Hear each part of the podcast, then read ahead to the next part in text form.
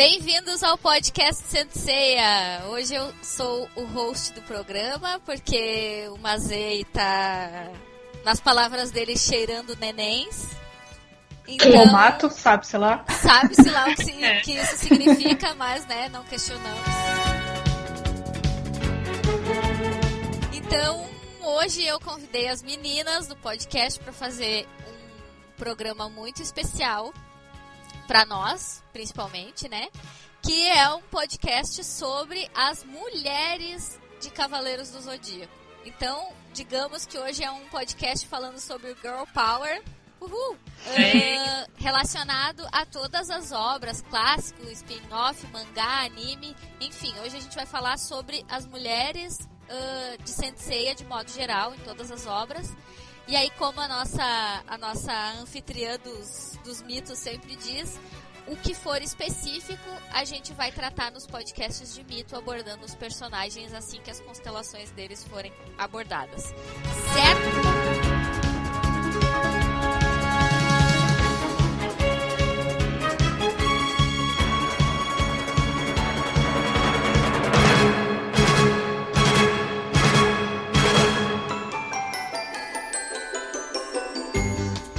Para este programa, então, obviamente, nós temos a Danda.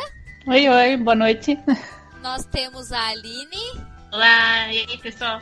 E nós temos a Isa. Uhul! Tudo bem, Isa? Uhum, acabei de comer pudim. Oba, coisa boa. É.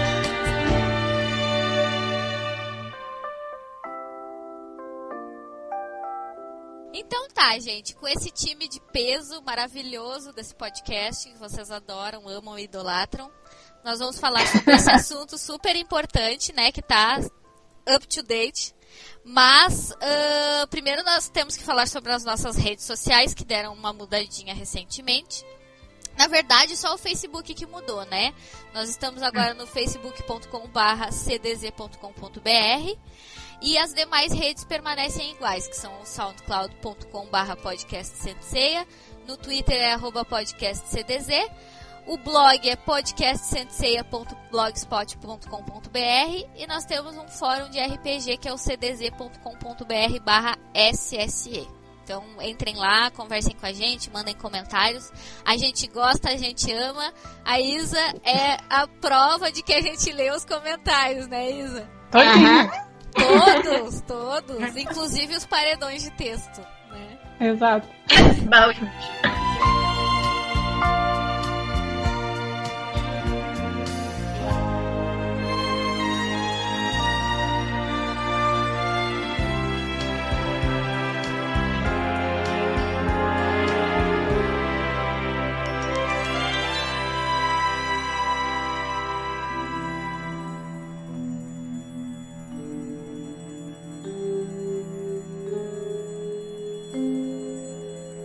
Uh, falando sobre uh, as mulheres em Cavaleiros do Zodíaco. Pensando em todas as obras de Sensei até agora, quem são as personagens femininas da série? Uh, a princípio, eu acho que a gente pode separar entre o grupo de mulheres civis e os Uhum. demais grupos que são relacionados a deusas, a personagens mais guerreiras, a entidades, enfim. Então, Uhum. Gurias, sobre o grupo das mulheres civis, quem são as personagens que vocês lembram que estão dentro desse grupo? Ai, meu Deus, é muito. Não, fala só algumas aí. É a Mino, a Eire, a Seika, Um rei. a a A Gácia, Freya. a Gacha, é, é, Freya. a, Lif, a Lífia, né? Também. A Lífia, exato, a Lífia. Exatamente. Esqueci totalmente da Lífia, coitadinha. Então, pensando nessas mulheres civis, o que, que vocês acham? Essas personagens, elas são bem construídas? Como elas são construídas? Elas servem como alívios cômicos na série? Ou elas têm realmente um, um suporte, alguma coisa pra oferecer pra história, digamos assim? Eu acho que no início até elas tinham mais participação e papel até dentro da história dos personagens, assim. Ah, mas chega um momento na, na- no mangá que praticamente o Kurumada esquece bastante gente, assim. E tu nunca mais viu a Mino direito. A Shunrei praticamente é só quando o Shiryu aparece lá nos Cinco Picos. A Esmeralda, que a gente esqueceu, né? Falou mesmo. E ela Verdade. foi necessária para a história do, do Ikki, né? Uhum. Uh, a Shunrei, todas elas, né, no início, ah, que acompanharam a, a história deles, assim, foram importantes para o desenvolvimento deles, mas que me parece que foi basicamente para isso. Assim, essas especificamente do, do mangá clássico. Depois elas. A Seika meio que volta naquela. ah, naquele jogo que a gente não sabia se era Marinho, não sei, se não é, daqui a pouco tinha. A Seika era outra pessoa. Uhum, Fica Né? aquela Ela tensão, encontrada. né?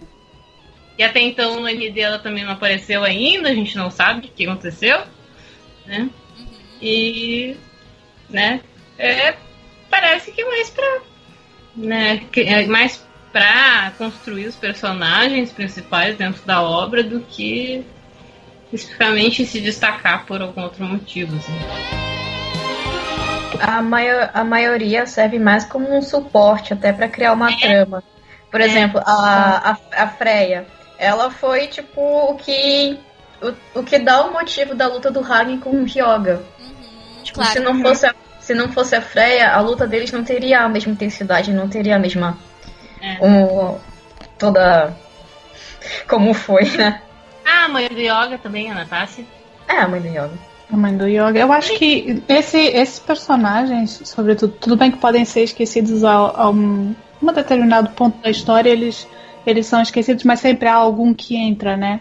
Na, na história. Eu acho que pode ser mais ahn, uma ligação do, do, do espectador com esse mundo fantástico que é construído, né? É para trazer esse, esses personagens que são excepcionais para um mundo mais real, certo? Uhum. E a gente se identifica assim. Tipo, eu vejo, por exemplo, no papel da Shunrei, né? Uhum. Que ela faz meio que, que um papel de filha, de irmã, de namorada, né? Meio que de tudo amiga. junto, né? É, e ela, tipo, o que ela traz, no- o papel humano dela ali, né, que não é excepcional, que não tem poder, não tem cosmo, o que, que ela tem? Ela tem uma fé muito grande. Então ela, ela dá aquele papel da fé humana, que consegue transpor o domínio da força, que é sobre-humana, né, e atinge aqueles que estão acima. Ou seja, quando ela reza, por exemplo, pelo Shiryu e o Máscara da Morte fica perturbado. Uhum. E aí a gente tem realmente este é, é este símbolo humano, né? Esse símbolo que o humano é frágil, ele não tem todos esses poderes, mas se ele tiver fé, ele sempre consegue interferir de alguma forma.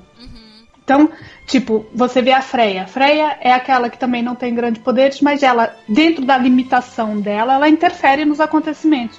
Ela, ela consegue chegar até o Yoga, ela pede ajuda para o Yoga, consegue que a Atena vá até, até lá para ajudar a irmã, né? E mesmo no papel daquelas pessoas eh, que são ainda, não vou falar inferiores, são menos importantes ali na trama, que é a Mino, né? Eu acho que a Mino é aquela mais apagada ali, né? É aquela É. personagem mais, mais É a que- apagadinha.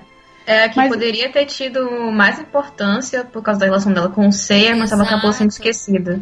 Exato, mas se você for ver, ela faz realmente esse papel, aquele papel do cidadão que trabalha para um bem, vamos dizer assim. Ela faz um bem, ela cuida das crianças do orfanato, né? Uhum. E ela remete o mocinho sempre para um papel inocente da vida dele. Se você for ver, quando o grupo tá ali com ela, né, naquelas, naquelas cenas, é sempre a vida deles como ser humano normal, ou seja, ela traz eles para a parte normal da vida, né? É Exato. aquela, aquele combate. Também é. Não, bra- é, no anime transportaram o Guilty pra pai dela, mas no mangá é diferente. Mas ela também é, né, a princi- mais, dá pra dizer que ela é mais órfã do que Do que outra as coisa também. É, e ela também serve para É o lado totalmente humano do, do Ikki, assim. Ela que remete, assim, é o lado mais frágil dele ainda, né? Claro. Mas- Mas que, que ainda quebra um pouco daquele, daquela frieza que ele geralmente demonstra, assim, ou quer demonstrar, tanto que o Casa vê só no final isso, né, da, da Esmeralda. E é bem pra construir esse lado tanto fraco quanto forte deles. O Shiryu também, quando lutou com uma Máscara da Morte, basicamente despertou o poder dele quando Quando a Quase. Estava no meio da perigo. jogada, né? Exatamente. Então,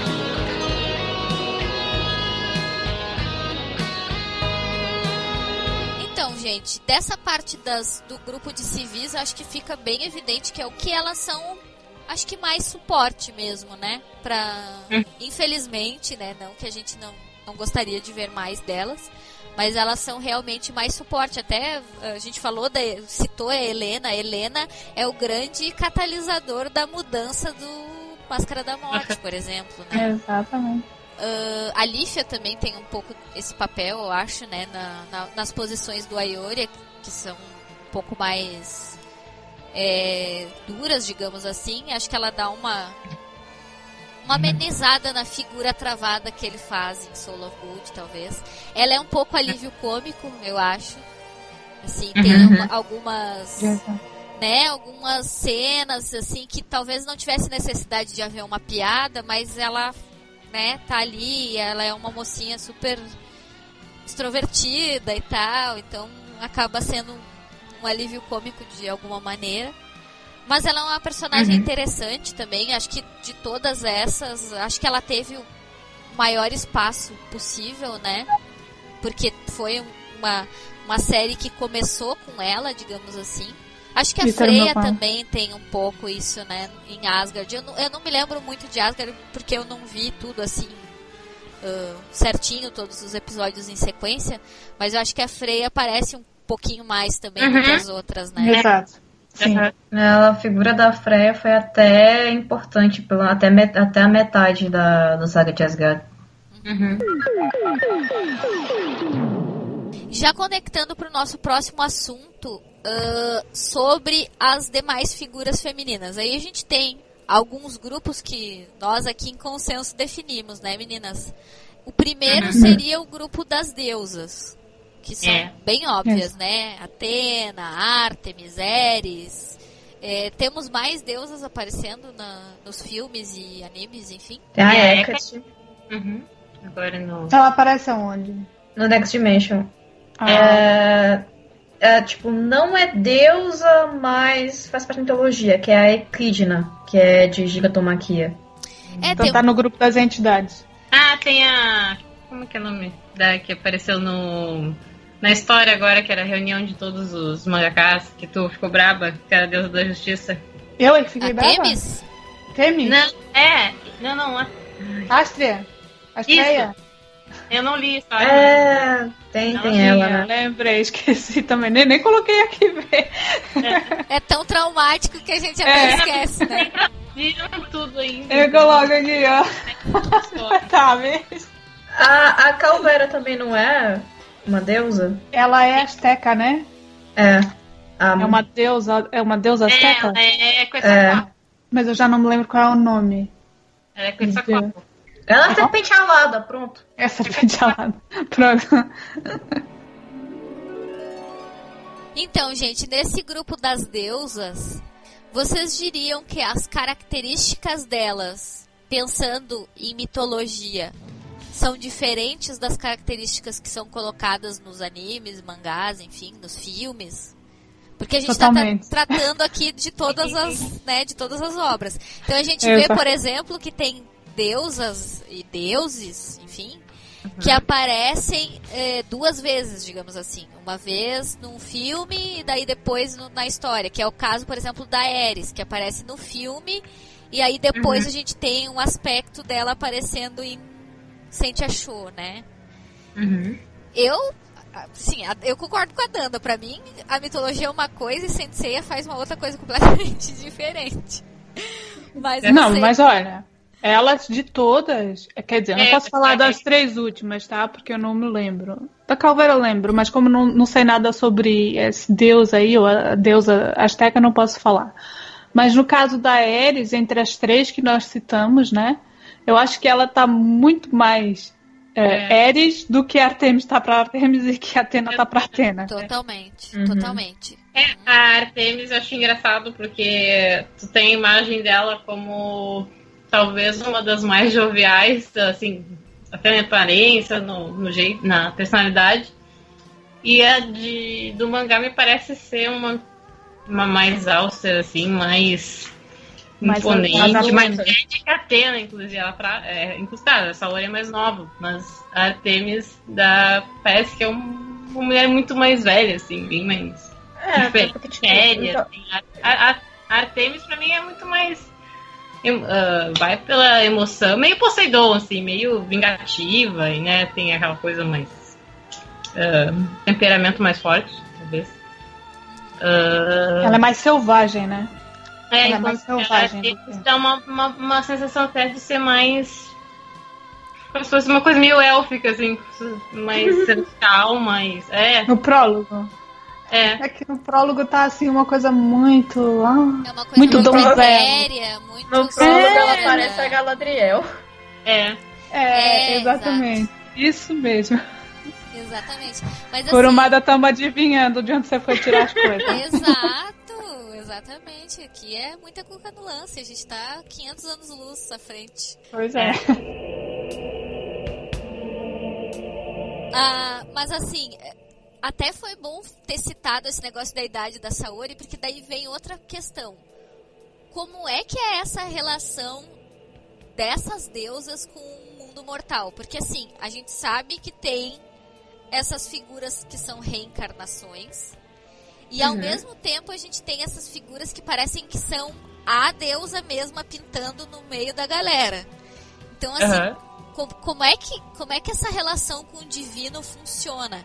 Porque na minha cabeça, eh, e assim, eu vou virar total aqui, na minha cabeça, Atena, a, a Atena, a deusa Atena, não é essa Uhum. figura que tá aqui no meio da gente. A que tá no Uhum. meio da gente é um, um aspecto, alguma coisa relacionada a Atena que baixa no corpo de alguém.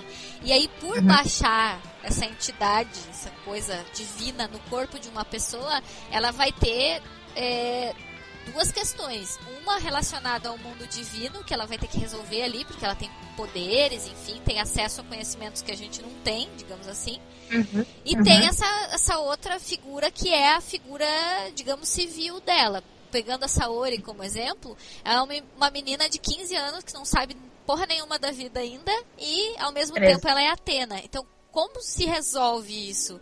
Quer dizer, pra mim, ãh, ela acaba, a, a própria deusa, não sei se, se isso seria possível, mas a própria deusa acaba adquirindo conhecimentos e, e entendendo coisas novas a respeito do mundo, porque ela tem um corpo que vive aqui, Uhum. uma alma que está no meio de nós, Uhum. e que acaba tendo que, digamos assim, porque a rigor, se alguém viesse na frente de Atena e falasse que ela é imbecil, como acontece em Ômega, que eu fiquei sabendo, eu fiquei chocada, Foram. a Atena provavelmente mandaria. Olha, o mínimo que Ah, ela faria foi. seria decepar a cabeça da, da figura. O mínimo. Com Sim. Isso, certeza. assim, seria leve isso, Uhum. né? Porque a Tava gente sendo bacana. sendo bacana, porque a gente tem várias é, histórias relacionadas a Atena que, que contam Uhum. sobre a raiva dela por coisas muito pequenas. Então, Sim, assim, uma demais. coisa nesse nível daria uma guerra muito furiosa. Uhum. Então, eu, eu entendo que, que, esse, que essa coisa de Atena reencarnar tem a ver com isso. Se ela vai ser a deusa que protege a humanidade, então ela tem que entender como a gente funciona. Que é totalmente Uhum. diferente dos deuses. Os deuses funcionam por um código, por um. ou código nenhum. E a gente funciona por, por, né, por outros meios, por outras vias. E eu não sei se isso se aplica, por exemplo, a Artemis que a gente vê no prólogo do céu. Porque me parece que aquela Artemis é a Artemis mesmo. Não é uma Uhum. Artemis que, que, que Parece tá no corpo de alguém. Ou até o É. próprio Apolo que aparece nesse filme também. Parece Uhum. que ele é o Apolo mesmo. Tipo, cheguei, Sim, se você for ver, até a-. Exatamente, se você for ver, até o tamanho deles em relação aos outros, mostra que é realmente Apolo e Artemis que estão ali, não são. São maiores, não é- né? Bem maiores. É. É. Sim, porque os deuses são, né? Duas vezes o tamanho dos homens, é o que é como eles descrevem. Então, se você for ver Apolo, tá bem, Apolo é cinco ou seis vezes lá, não, uma pilastra que ela tá, né? É, Não. Mas- Até a gente perdoa porque ele é o sol, né? Exato. Então, Mas se você for ver, realmente tudo isso que, que você falou faz todo sentido dentro do anime, mas é puramente cristão, né? total, Puramente cristão. total, total. Tipo, ah, quando nós falamos sobre, sobre Atena, nós, nós martelamos muito nisso, né? Porque realmente, se você for ver, um deus, ele não reencarna. Simplesmente não reencarna porque ele tem o corpo dele, certo? É. Ele, ele é matéria, ele não, ele não reencarna. Ele muda de forma, ele se camufla no meio do- do- dos humanos, mas ele não consegue ter outro corpo. Ele não consegue tomar um outro corpo porque ele já tem o dele. Então, essa história de ah, tem que vir pro meio humano, reencarnar como um humano para entender como é que é, isto é puramente cristão, né? É Aquela ideia do, de Cristo que vem e que sofre tudo que sofreu para perceber e para salvar os humanos, né? Ele precisa daquilo. Mas no caso do, do Deus nunca é assim. No caso da mitologia, né? Claro. Mas aí é aquilo. Cada um depois faz o que quer, né? Faz a misturaiada que quer e faz o que quer na sua obra. Mas nesse, nesse caso, a estruturação do divino é bem complicadinha, apesar dessa, dessa estética no prólogo do céu. Eu não sei quando a, quando a Artemis volta, que eu não sei qual é a. Qual é a obra que ela volta a aparecer, porque eu só vi ela no prólogo do céu. Next Dimension. Ah, é? E eu não sei se tem essa diferenciação de tamanho ou qualquer coisa assim que realmente dê a entender que um tá com um corpo, que é o corpo da Saori Kido, ou o deus que tá no corpo, e o outro que é realmente o deus, aquele o que tá no Olimpo e o que não precisa de corpo, tá? Tá a perceber? O design dela muda. É, Só muda. isso que eu sei. Mas eu não sei se isso tem a ver com, a- com essa questão que você levantou, ou se foi só porque resolveram mudar o design dela, porque ela tá bem diferente de como ela é no próprio do céu.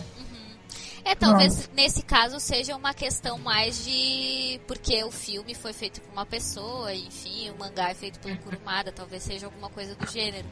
Ou talvez seja isso mesmo, vamos modificar e, sei lá, querer dizer que ela tá entre os humanos com uma forma diferente ou qualquer coisa do gênero. Não sei porque eu também não cheguei nessa parte de Next Dimension, eu li só o comecinho, assim, não, não fui muito adiante. Mas é interessante tá essa. feia. Oi? Ela tá muito feia. É, tadinha, gente. É o Kurumada que desenha? É, é, Pronto. todo mundo Eu fica feio do traço do Kurumada, né? Acho que o que se salva mais Até ou menos é o Shiryu. Eu ainda acho que E de vez em quando, né? é, aquele cabelo comprido e aquela tatuagem dá uma ajudada, assim. É meio Kit Galã feio, Cavaleiros do Zodíaco, assim. Da minha Yeah. visão. Mas é engraçado isso do negócio do corpo, porque a única vez, pelo que eu me lembre, né, posso estar enganada, mas a única vez que a gente vê algum falar sobre essa coisa dele ter um corpo que é dele é quando aparece Hades na jogada. A gente sabe É. que Hades tem um corpo que é o corpo do deus, que está lá guardadinho, enfim, descansando. E aí usa o Shun, usa o Alone, enfim, pra Uhum. transitar por aí, fazer as loucuras que quer fazer e coisas do gênero. Eu, Mas mesmo assim fica fora. é, mesmo do assim é. ainda tá. É. Tá esquisito porque não segue aquela coisa da mitologia. A Ares, pelo menos essa Ares que a gente vê no Sente Achou, ela tem um, um pouco essa coisa de ficar guardada em um lugar, né? Que seria aquela árvore, né? Tô enganada, não? É- Eu não lembro. na verdade, ela vem pelo cometa, né? Primeiro. É, A- a- a- acontece lá que no astrologicamente acontece, né? um- Uma Isso, coisa acontece um que é nela um fenômeno, né? E aí Uhum. ela vem e baixa no corpo da, da Kyoko, coitadinha. Mas ah, é, é um, pra mim é uma ideia esquisita, não sei pra vocês, assim, eu, eu não gosto muito, pra falar bem a verdade. Porque é uma Desculpa coisa. falar. Ô, ô, Nick, o baixar no corpo de alguém até parece que é em um bandocando. Exato, parece, parece que é isso, porque pensa bem, são duas almas disputando um corpo só. Parece uma possessão, Exato. na verdade. Que é, É, o que é acontece possessão. com o Hades. O Chunzinho Sim, lá, é ele tá possessão. brigando com o Hades. Ele não quer Hades dentro dele. Acho que ninguém quer, né, gente? Baixa lá a pombagira e olha pra. Exato! Parece que é uma coisa assim. E é estranho então, que. Uma coisa que eu lembro que pelo menos uh, a, é dito no, no, no filme da Ares que a, no caso a ele tinha alguma coisa a ver astrologicamente com a Ares. Então, o mapa astral dela era o mesmo. Mas ainda assim. uma predisposição para para ser, para receber. É. Acho que a Kyoko também tem isso. É, tanto ela como a Shoko, né? Só Exato. que ela acabou porque seria Shoko, na verdade. Diz, é, diz uhum. ali que elas, elas nasceram sob estrelas complicadas, digamos assim, né? É. Então, qualquer uma das duas poderia dar errado ali e tal. Mas é uhum. é uma coisa, eu me lembro de ver o filme da de Ares e ficar traumatizada, porque a Ares era uma pessoa super querida e do nada ela fica aquela coisa doida demais, assim. Não, que ela quase mata o Yoga ali, matando o cara dela, que era um cavaleiro dela também, junto. Exato, Nossa, exato. Nossa, essa foi a melhor cena do filme. Ah. a possibilidade do Yoga morrer foi boa, né, Isa? Não sei, mas é porque o jeito que ela, que ela vira o tridente foi tão legal. É, assim, a estética do filme ela é muito interessante, assim. Eu, não, gosto. Tipo, eu, imitava, eu imitava aquele giro dela com a vassoura quando era criança. Eu queria ver se conseguia. Eu fazia isso com a Saori, pegar uma vassoura e brincar de céu. Brincava de Baco. Mas é uma coisa que, que parece isso mesmo. Parece que é, é no caso dos deuses, porque a gente vê que em Cavaleiros as coisas são bem aquela aquele maniqueísmo meio chato, do meu ponto de vista é meio uhum. chato. Uhum. Que é aquela uhum. coisa, os deuses maus, digamos assim, entre aspas, eles tomam um corpo e o possuem mesmo, né? E parece uhum. que, que, que de Atena eles dão uma amenizada na história. Ah, porque lá veio um bebezinho e daí ela teve que se adaptar e tal. Mas como isso acontece? Tipo, quem é que diz, ah, vai entrar no corpo daquela criança e vai ser ela e pai e vem a criança do além? Você, o que que acontece? Veio do além, caiu do céu, foi Pois é, daí se caiu do céu, daí se caiu do céu, ela não é humana. Não. Não é? Parece... É, na verdade, não, não há explicação. Quando, porque no Next Dimension, a Saori aparece como neném daquele jeito, né? Então eu tava vendo o pessoal discutindo que talvez a Saori não nasça de forma natural, a Atena não venha de modo natural, que geralmente acontece alguma coisa e que ela simplesmente surge. surge É cagada lá. é. Olha, sendo a Saori é bem essa palavra. Ficaria a mesma, mesma aparência sempre. Também. Então, uhum. a, isso é outra questão, porque a gente vê é, o por exemplo, o argumento do, do Hades é que seja a pessoa mais pura do mundo. Então ele vai lá e possui aquela pessoa. De Ares uhum. já e não do Poseidon? muito... É. De, do Poseidon é, o cara mais rico. É o, é o cara mais rico. É o, é o, o pimp da galera. É o cara rico. O do, o do de Poseidon, ele fala que ele sempre reencarna em alguém da família do Julian, né? Pois é, é. qual é a justificativa pra vir naquela família? É, é poder, é, é não beleza, mal. é dinheiro, é influência. Tem que ter alguma explicação para vir sempre naquela família. Talvez. É aquela, é aquela coisa do sangue, que nem aquela história lá do, do Jim ser o receptáculo do Miguel em Supernatural. Ah, sim. Uhum. Ah, sim, pode Isso ser. É Supernatural, Ou então é pra não passar situando. Da cena me lembrou um pouco o Castiel, né? Porque o Castiel era de um jeito, e quando ele passa a viver com o Sam e o Dean, ele conhece os humanos tudo. Então eu acho que até, de certa forma, ao longo do tempo, ela foi sendo assim, entendeu? É Não corrompido. sei se ela Exato. É corrompido. É, é, é, uma, é uma forma de corru corrupção mesmo, né? Enfim, mas, a, mas o, o, o engraçado é que tá, Atena não é humana. Isso faz sentido. Tipo assim, que ela venha de uma relação que não é uma relação carnal, entendeu? Porque a gente tá falando de uhum. Atena, uhum. afinal de contas, né? uhum. O que me levaria a pensar que, por exemplo, se Artemis fosse pintar na Terra nos mesmos termos, aconteceria a mesma coisa. Seria uma criança meio uhum. brotada do nada. E aí tá. Agora, é... essa coisa de meio que maquiarem a história para que Atena pareça sempre boazinha me incomoda porque a gente sabe que mitologicamente falando não existem as, não existe isso de ah, um deus é, bom, é mau e outro deus é bom. Todos são bons e maus em várias, né? Uhum. Fazem coisas boas e fazem coisas más em várias medidas, né? Uhum. Então não, não, parece que não tem muito cabimento assim. E, e, e, também tem uma outra questão a respeito de Atena, mais especificamente, que me incomoda, que se deposita nela o mesmo tipo de, de esperança que se deposita em Deus, Deus cristão, no caso, né? Sim. Deus, Deus. É. Exatamente. Que, que é o, o salvador de tudo, que perdoa todos os pecados e todos os erros, uhum. e tá sempre ali e vai sempre te ajudar, e sabe? E não é bem por aí, porque a gente sabe que a Danda pode me corrigir se eu estiver falando besteira, ou qualquer uma de vocês também, mas até onde eu sei, os, os deuses gregos, acho que os deuses de qualquer panteão da, da antiguidade, uhum. eles não são oniscientes, onipotentes e onipresentes. Pelo não. contrário, eles precisam ir para o lugar e ver as coisas, ou estar o mais próximo possível para ver que as coisas estão acontecendo. Então uhum. é meio improvável essa esse depósito de confiança tremendo, assim. É, é esquisito, é uma coisa esquisita. Não, tipo, se eu não me engano, eu ouvi falar em alguns, não lembro aonde, que a intenção do Kurumada era mesmo fazer uma referência entre a Atena e a Jesus Cristo. E eu acho isso meio escroto. Piegas. É. muito piegas, desculpa lá, mas isso é muito. É...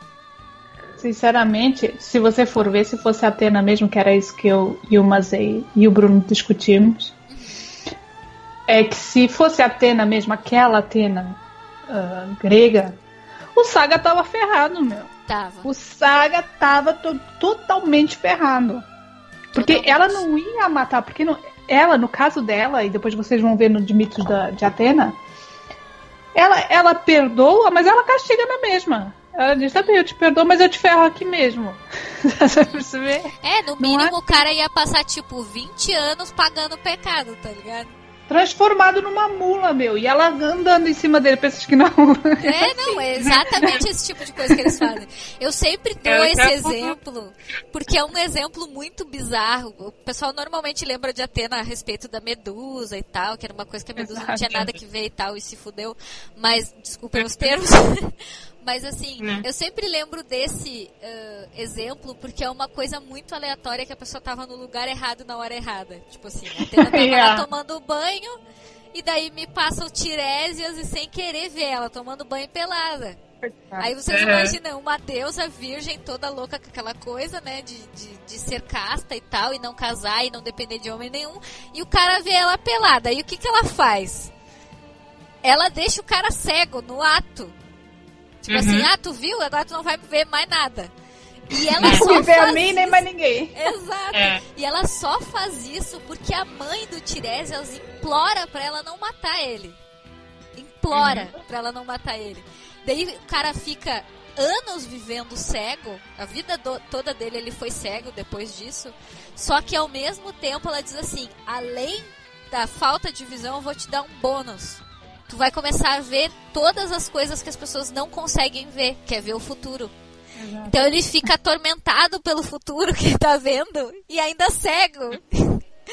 e aí as pessoas procuram ele, tipo, achando que ele é um puta cara, pô, ele vê o futuro, é claro, evidente. E, e é uma merda ver o futuro, porque além das pessoas o Tiresias ele é meio azarado, né? Porque, ele é super engano, azarado. Ele tem, é uma, super... tem uma história que diz que ele chegou a ter o corpo de mulher e depois voltou a ter o corpo sim, de homem. Sim, sim. Sim, ele, e foi por uma, tipo, uma doideira de, Ere, de Hera e, e, e Zeus, né? Eles estão é. tentando uma disputa e aí eles, ah, vamos fazer esse cara mudar aí e... Aliás, perdão, não é, nem por, né? não é nem por isso que eles mudam, mas depois eles vão atrás do Tiresias pra ver, né?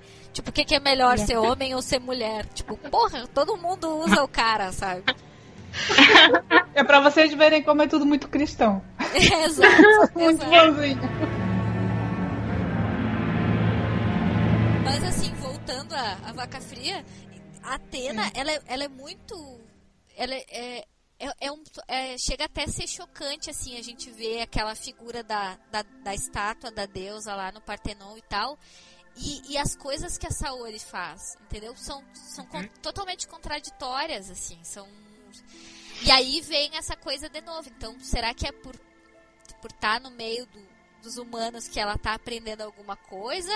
Ou simplesmente é medo de usar isso no, no anime, no mangá, enfim?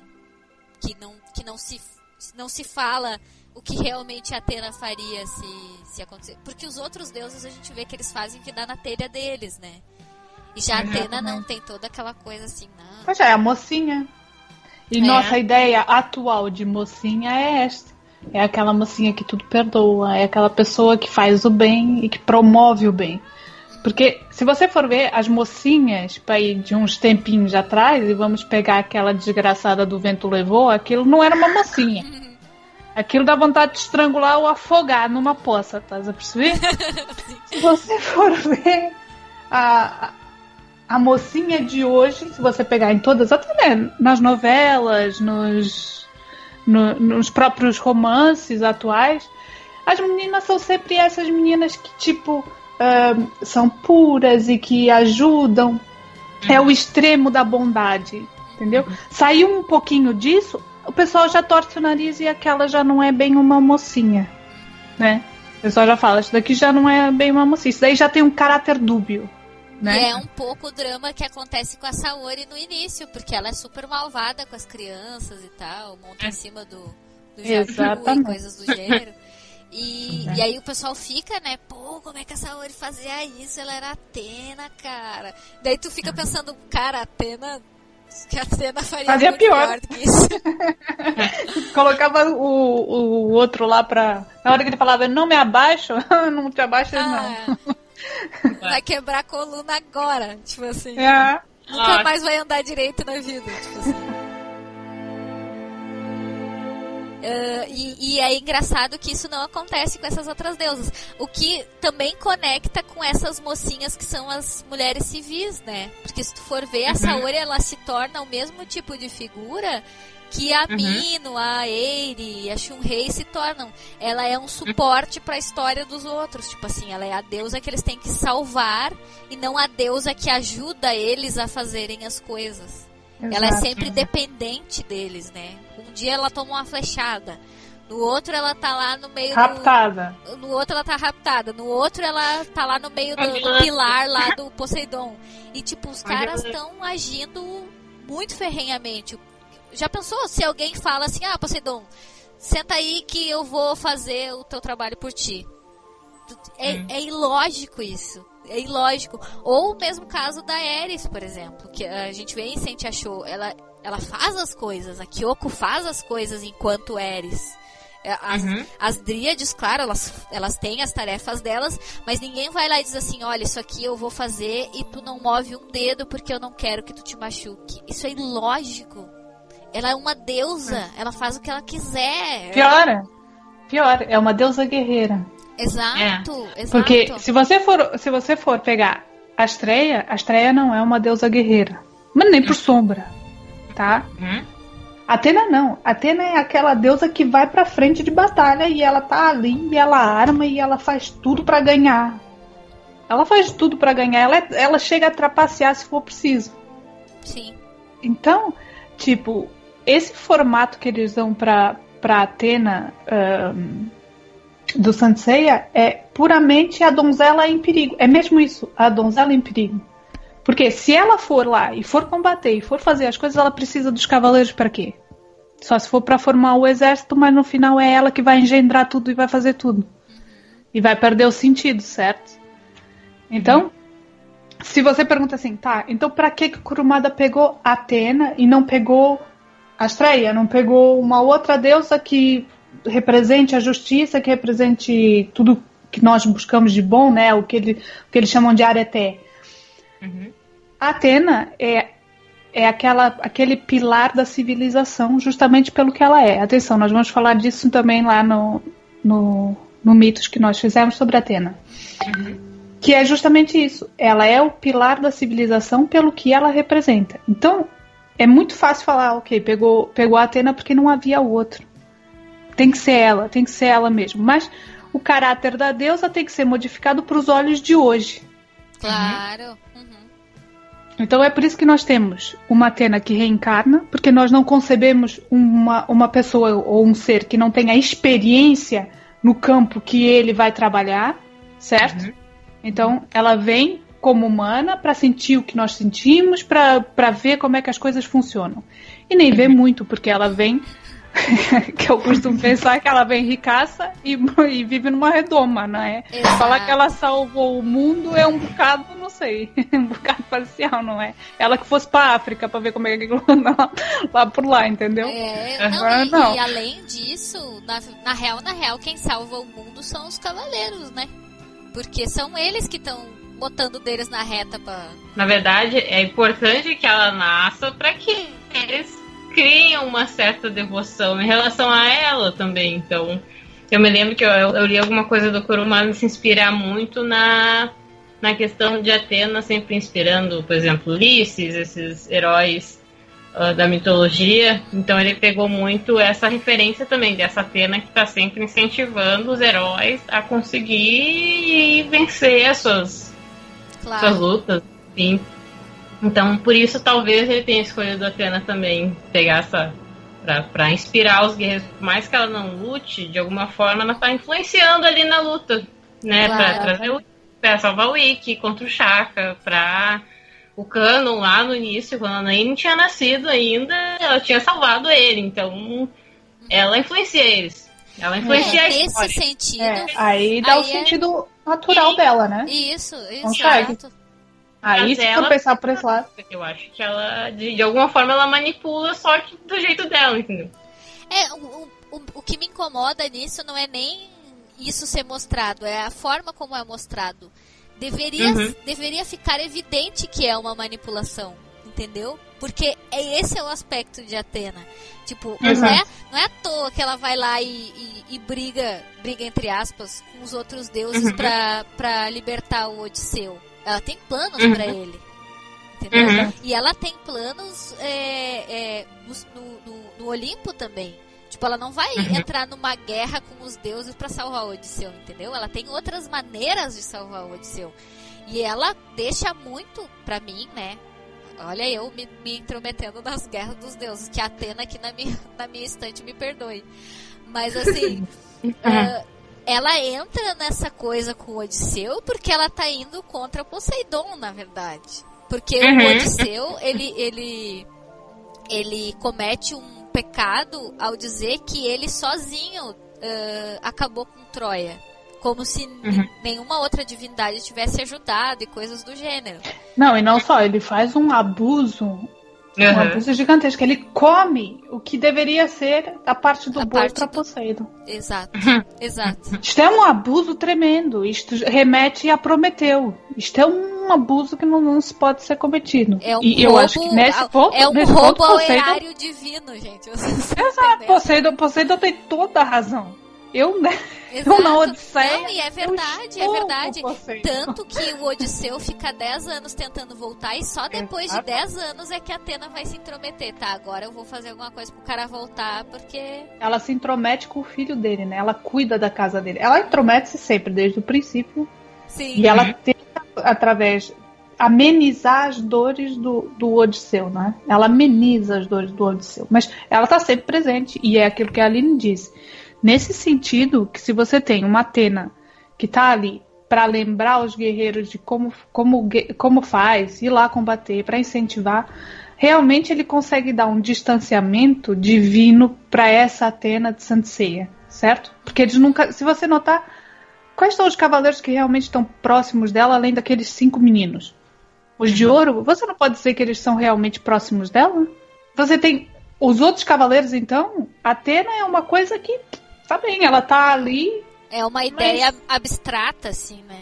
Exato, eles podem saber até que a tal da Saori, olha, ela é assim, assim, assada, Saga encantada, mas o quê? Tão abstrata que o Saga usou disso, dizendo que ela tava atrás da cortina e tudo. Uhum. E todo mundo acreditou, exatamente. Exatamente. Então, se você for ver, este conceito de divindade e humanos, eles conseguem passar a partir desse ponto. Mas depois pecam na parte da, da mocinha sempre em perigo. E aí que, que vai pecar na, na, na introdução e na, na, no desenvolvimento do personagem, tanto com o mundo mortal como com o mundo divino, certo? Porque essa Atena, que está sempre em perigo, não é aquela que os deuses conhecem, certo? Uhum. Ela não foi feita assim. Uhum. E a deusa que está sempre em perigo é só se for para nós espectadores para vermos que ela é realmente uma mocinha, que ela é aquela que caramba, vale a pena se sacrificar por ela porque ela é uma deusa. Mas tirando isso, não é, né? Assim, para mim é. até faria mais sentido se eles se eles dissessem assim, olha, ela veio encarnada, então ela tem poderes limitados. Daí eu compraria isso. mais a ideia de que ela precisa ser protegida, entendeu? E ainda assim é complicado. É. Mas a gente até daria uma relevada. Mas nesses termos é muito complicado, porque ela tem poder, gente. Ela, ela cura as pessoas, ela, sabe? É, uhum. é... Ela cura até que ponto que ela cura as pessoas?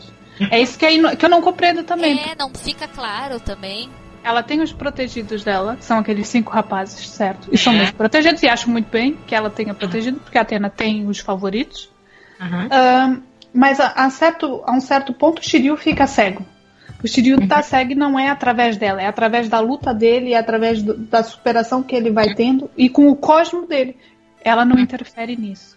E aí você diz assim, mas se fosse Atena e aquele era o preferido dela, você podia apostar que ela ia lá e fazia ele enxergar de novo. Uhum. Então, Exato. nesse ponto, é que eu fico assim, eu fico a me perguntar, que raio de Deus é essa? é, às vezes ela é muito apática, assim em Next Dimension isso muda um pouco, porque a gente vê ela realmente, não, eu vou fazer alguma coisa para salvar o Seiya porque ele tá fudido. É. Uhum. Tipo, fudido, fudido mesmo, porque ele, né, né, levou a espadada lá do, é. do Hades e tá assim, pirando no submundo. Tá, sei lá onde é que ele tá. Mas ele tá. tá lá dentro. É. E ela disse, não, agora a parada pesou, eu vou ter que fazer alguma coisa aqui. E aí ela uhum. tem, né? Ela tem que enfim, ela, ela tem que dar os cabelos dela pra, pra, é, pra Hecate que ela dá o cabelo, né? Uhum. Então ela, tem, ela, ela corta o cabelo inteiro, dá pra eles tal. Vai lá falar com o Cronos, que é uma coisa super. Tipo, porra, tu vai incomodar o, o deus do tempo, tá ligado? Tu vai uhum. mexer num negócio que não se mexe. É tipo isso. É. Tu vai mexer numa coisa que vai dar merda. Todo mundo sabe que vai dar merda, mas ela vai lá. Só que aí. Que me que me. Uh, o que me deixa louca é que ela volta e é um neném. Tipo, porra, de novo. Mas enfim. Vamos falar das entidades então.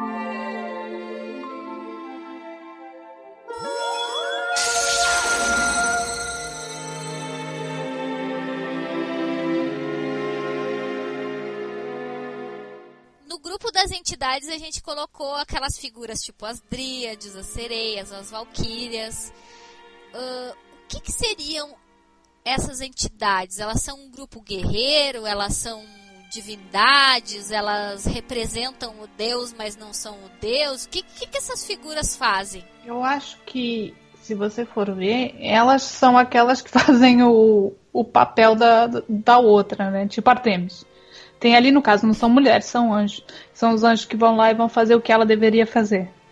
Uhum. Não é? Então, mas até certo ponto, por elas serem umas entidades, você vê que elas têm uma certa hum, autonomia em relação ao Deus, certo? Eu não uhum. sei, eu, tenho, eu fiquei com essa ideia no caso das, das dríades, que elas realmente elas têm uma picuinha com, com uma, uma picuinha com outra, e Hum? E vão lá e, e, e, fazem por elas. Podem levar bronca, podem depois falar assim, então, mas o que é que você foi fazer ali? Você é doida? Uhum. Mas elas, elas seguem o que elas têm que seguir, não vão muito pelo que a entidade que está acima dela, ou a deusa que está tá acima dela, diz. Elas obedecem, é verdade. Mas é aquela força uh, que, que vai levar a história para frente, né? É ela que vai fazer a tarefa da deusa, é assim que eu vejo. E é um pouco também ser, a, é, é ser um representante mesmo, né? Porque tem, tem, algumas das dríades que vão lá e falam em nome da Kyoko, que é a Ares, né? Então, ah, uhum. ah, vai acontecer tal coisa, você tem que fazer isso. Ou, ah, eu tô aqui pra peitar a Atena e é isso aí. Tipo assim. Uh, e isso acontece um pouco com a Pandora também. A Pandora é, é uma Exato. representante de rádios, uhum. né? Tanto uhum. que ela Exatamente. carrega lá, é ela que carrega o, o aquele, aquele regente, não é? Que daí depois, uhum. quando encontra Sim. o Shun, enfim. Assim como a Hilda é do Odin. Isso, Exato. a Hilda é. Só que é, é, é uma. Eu não, eu não sei. Mas assim, me parece que elas têm um poder maior do que o poder dos guerreiros normais, não é não? Uhum, sim. sim. Tirando, tirando a parte das sereias, né? Porque a Tétis a gente fica assim um bocado. Não sabe nem se ela é mais. É, se ela, não, se ela é mais fraca até que os, que os marinas. Mas no caso das Valkyrias, você vê a própria Hilda, apesar do, do anel, né? Uhum. Ela chega a rivalizar Cosmo com Atena, certo? Uhum. Então, você vê que elas têm um papel bem importante na, na, na trama a partir do momento que elas conseguem estar entre o deus e o guerreiro. Elas estão ali no meio. Elas são mais fortes que os guerreiros normais, elas, mas são um pouco mais fracas do que, do que as deusas. Uhum. uhum. Então, na elas representação... autoridade. Exato. Numa representação mitológica, eu acho que são realmente aquelas que estão mais a condizer do que os deuses, sinceramente. É, é, tá mais parecido do que os é. próprios deuses, exatamente.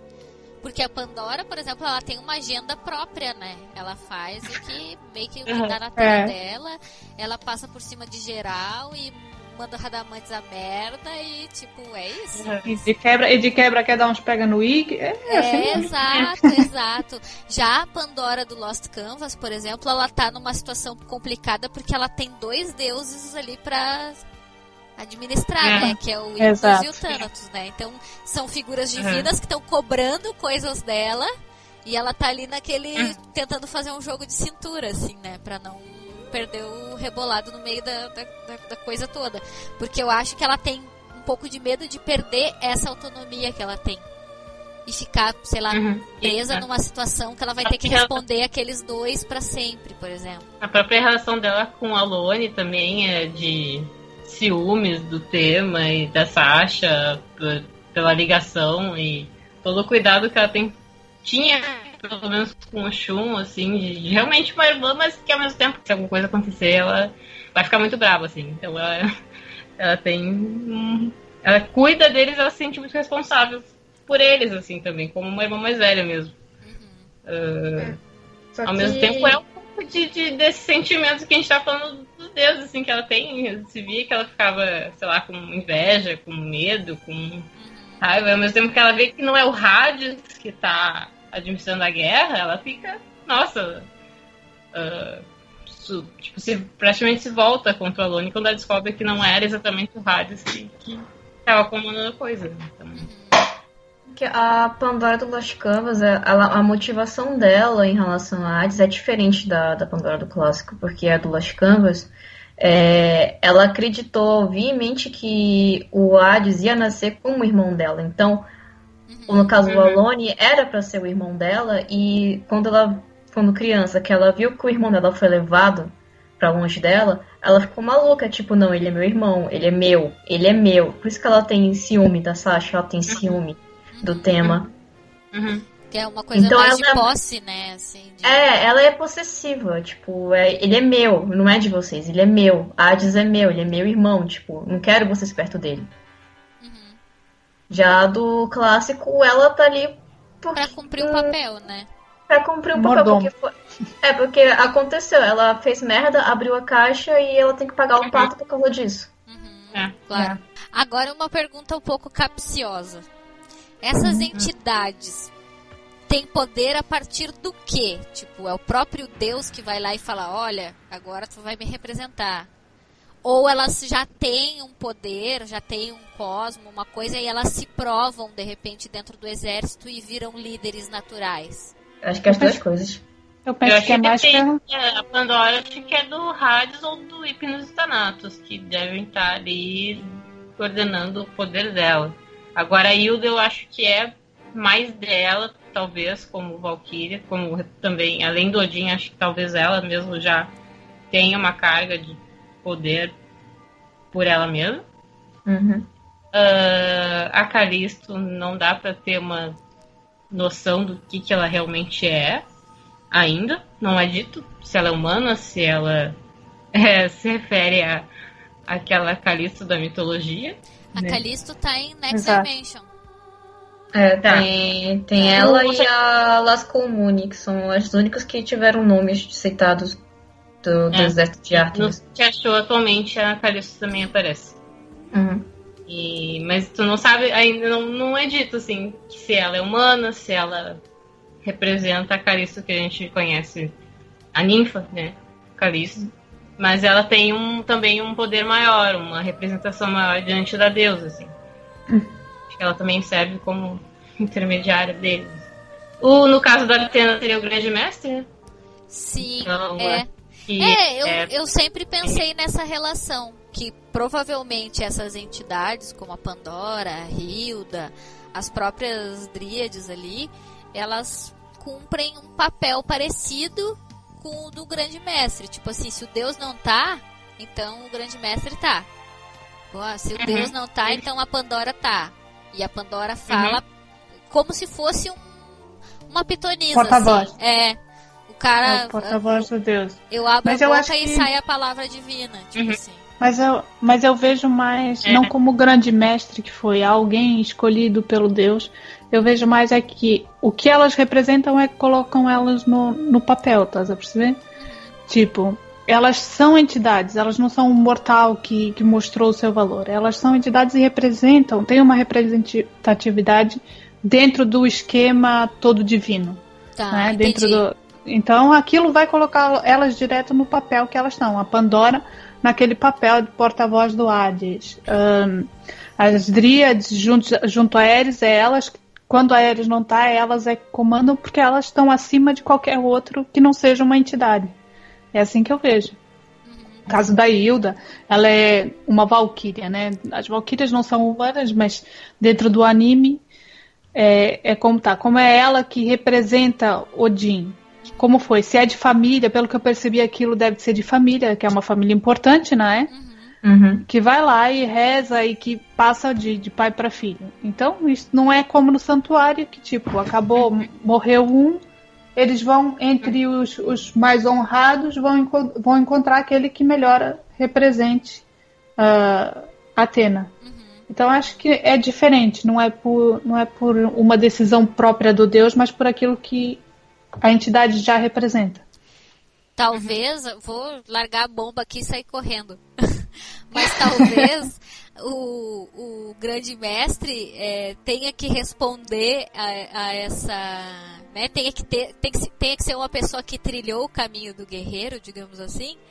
Porque imagina o tamanho da revolução se vem uma pessoa totalmente aleatória e pá, agora tu vai mandar essa galera toda aí. E, tipo, o quê? Tipo saga, né? É tipo saga. o quê? Vou respeitar esse cara aí que eu não sei nem quem é, tá maluco? É, é com- a gente estava falando antes um pouco da questão da Atena como às vezes fica estranho saber até que ponto é a ligação deles real. E no caso do grande mestre é, é engraçado porque o que a gente questiona aqui é basicamente gente questiona instante achou assim até que ponto a Saori como Atena é uma boa líder ah, melhor que o Saga, porque aparentemente ela não estava se mostrando a deusa que deveria ser, assim, de, de- com força, com poder, enfim. Sim, tanto Então- que os cavaleiros chegam e, e tem que provar que ela é a Saori, né? E ah, no caso, a Hilda, em, eu fico pensando até que ponto é da, da- Também ela já nasceu uma Valkyria ou ela se tornou uma representante do Odin também. Isso também não é muito colocado, a gente simplesmente conheceu ela já, né, ali, ah, orando e como representante. Mas a impressão que dá é que elas podem vir a se tornar também. Tipo, como a Leaf acabou se tornando depois dela. Ah, E não ela era uma uma serva, né? A Liv A era uma era uma serva. isso. Ah. E fica um pouco A gente se sabe se a Hilda é humana, totalmente humana, e adquiriu essa condição, ou se ela realmente já nasceu com aquilo ali. É, isso vai muito. Até outra questão que eu ia colocar. É, isso vai muito porque a gente não conhece o histórico dessas mulheres, nem das civis, nem das entidades, nem das deusas, de modo é, geral. Aliás, a gente não conhece o histórico de nenhum personagem, né? Falando, é triste, né? É triste, é uhum. é lamentável Falando. que seja Daquela assim. correntinha que a, que, a, que a Isa jogou lá no Facebook, que dizia até qual é a história mais triste do Cavaleiro, e a gente fica, ué, sei que, lá. Que história, que, que passado. Porque eles não, não dá, têm né? realmente, né? E aí, e aí entra essa outra questão sobre essas entidades, tipo, quem são, de onde vêm, para onde vão, e, e, e, e, mais do que isso, é, no caso dessas entidades em particular, vocês não acham que, a, que o modo como elas são representadas sempre dá a entender que são mulheres loucas, tipo, mulheres fora da razão normal, assim. Por exemplo, a Hilda, ela tem um anel que deixa ela doidona. A Pandora uhum. é doida, por exemplo, a Pandora do Lost Canvas, pior ainda, ela meio que beija o, o Alone, sabe? Uhum. Tem uma, aquela coisa de posse muito uhum sabe, escrachada e tal. As dríades, tipo, andam praticamente nuas naquele contexto de guerra e sangue, violência e parece assim que elas são sempre criaturas fora da, do juízo perfeito, assim. Vocês não têm essa impressão? Eu acho que é porque elas estão mais próximas dos deuses. Tudo que é mais próximo dos deuses, mas não é da categoria deles, é, torna-se maluco. Até quando nós estávamos aí falando da, da Atena, né? Uhum. Depois eu, eu explico lá, que é o caso do, do Paladino, né? Uhum. Que há, um, há sempre uma figura primitiva, certo? Que eu ia para falar mais tarde, mas posso falar agora também. Que cai do céu, certo? Uhum. Mesmo. Ela cai do céu e é uma representação do Deus. Até quando a gente tava falando lá que a Atena foi cagada, não, essa maldade, tá? Caiu do céu. Vamos supor que é uma representação realmente desse, desse do paladino, que no caso é, é de Atena, certo? Que é o chamado Coanon. Todo, todo, toda essa representação que cai do céu e que é primitiva é o Coanon. E, de fato, aquele que contempla o Coanon torna-se louco. De um jeito ou de outro, torna-se louco, porque não pode uhum. ter contato com algo que seja diretamente divino. Uhum. Então, se a gente for ver, elas estão diretamente. A Pandora, ela fala com Thanatos, ela fala com, com o Hypnos, ela está do lado do, do, do Hades. Uhum. Certo? Se você for ver, também temos já a. No caso, a. Como é que ela chama? A Hilda. Quando ela veste o anel, pronto, isso já é meio valkyrismo, né?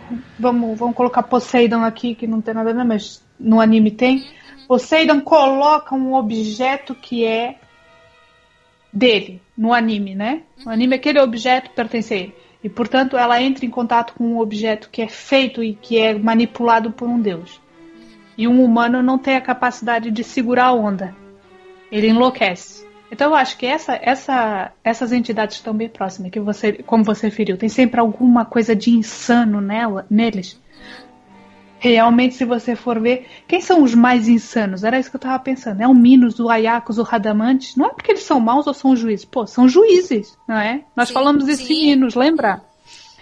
Mas Minos é totalmente insano. Eu acho que pode se puxar um bocado para isso, do caso deles serem diretamente relacionados com uma entidade e não têm a capacidade para isso. Uhum.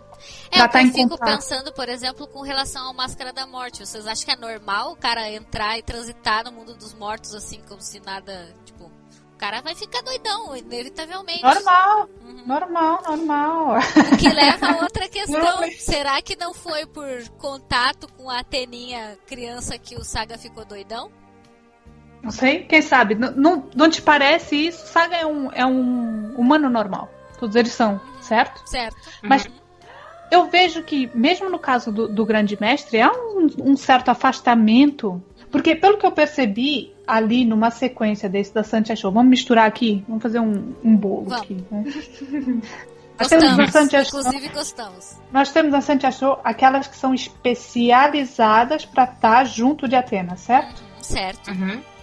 E essas são preparadas, são aqueles que espiritualmente estão preparados para estar em contato com a energia divina, Meu certo? Deus, Danda salvando Ceia. Observem, observem. E nós, e nós temos um grande mestre que possivelmente, como falar, ah, o grande mestre cuida da Atena. Atenção, o cuidar não quer dizer que ele tá lá trocando a fralda e tá, e tá quando a criança chora, vai lá e dá-lhe a mamadeira e isso. Não.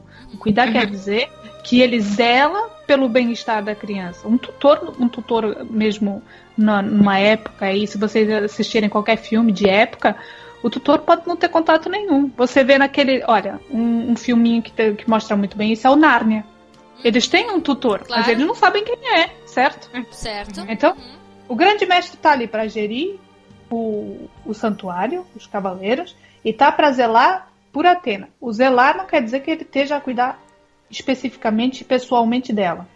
Ele, Uhum. tem, que- ele tem que garantir o bem-estar dela. Mas quem está ali para cuidar do- dos pertences pessoais, mexer com ela e tal, são outros tipos de pessoas que já estão mais preparados para estar com ela, psicologicamente ou espiritualmente, para receber toda a energia que uma divindade tem. Exato. Então, Nossa. de fato, se o Saga chega lá, o Saga, como homem, como, como humano, chega lá perto dela, porque ele necessita para matar ela, ele precisa estar perto dela e contempla ela, acabou. Ele automaticamente fica insano. Uhum. E tem outro fator também, se a gente for levar em consideração o episódio G, por exemplo, a gente sabe que o, o, o, o Saga ele tá em contato com Cronos. Cronos Uhum. atinge ele de alguma maneira e aí ele começa a endoidar violentamente, assim.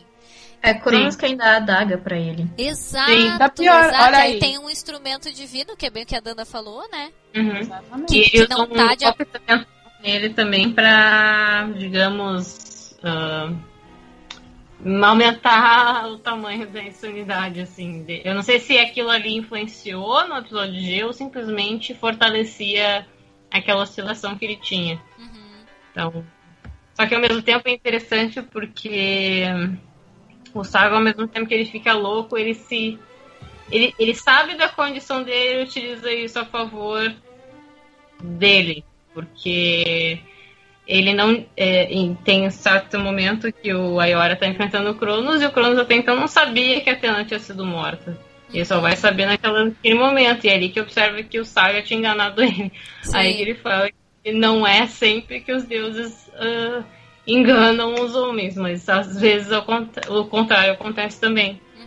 Então tu vê que tem esse jogo direto sempre entre eles, ah, humano e Deus, e o próprio Canon também tem, teve tanto a Atena que salvou ele, como Poseidon depois, então né, ah, é bem curioso isso, porque às vezes tu dá a condição de um deus para os humanos, né? No caso do Saga, Canon Shaka, por exemplo, às vezes eles se portam mais como deuses deveriam ser do que os deuses propriamente ditos. Sim, sim. Exatamente.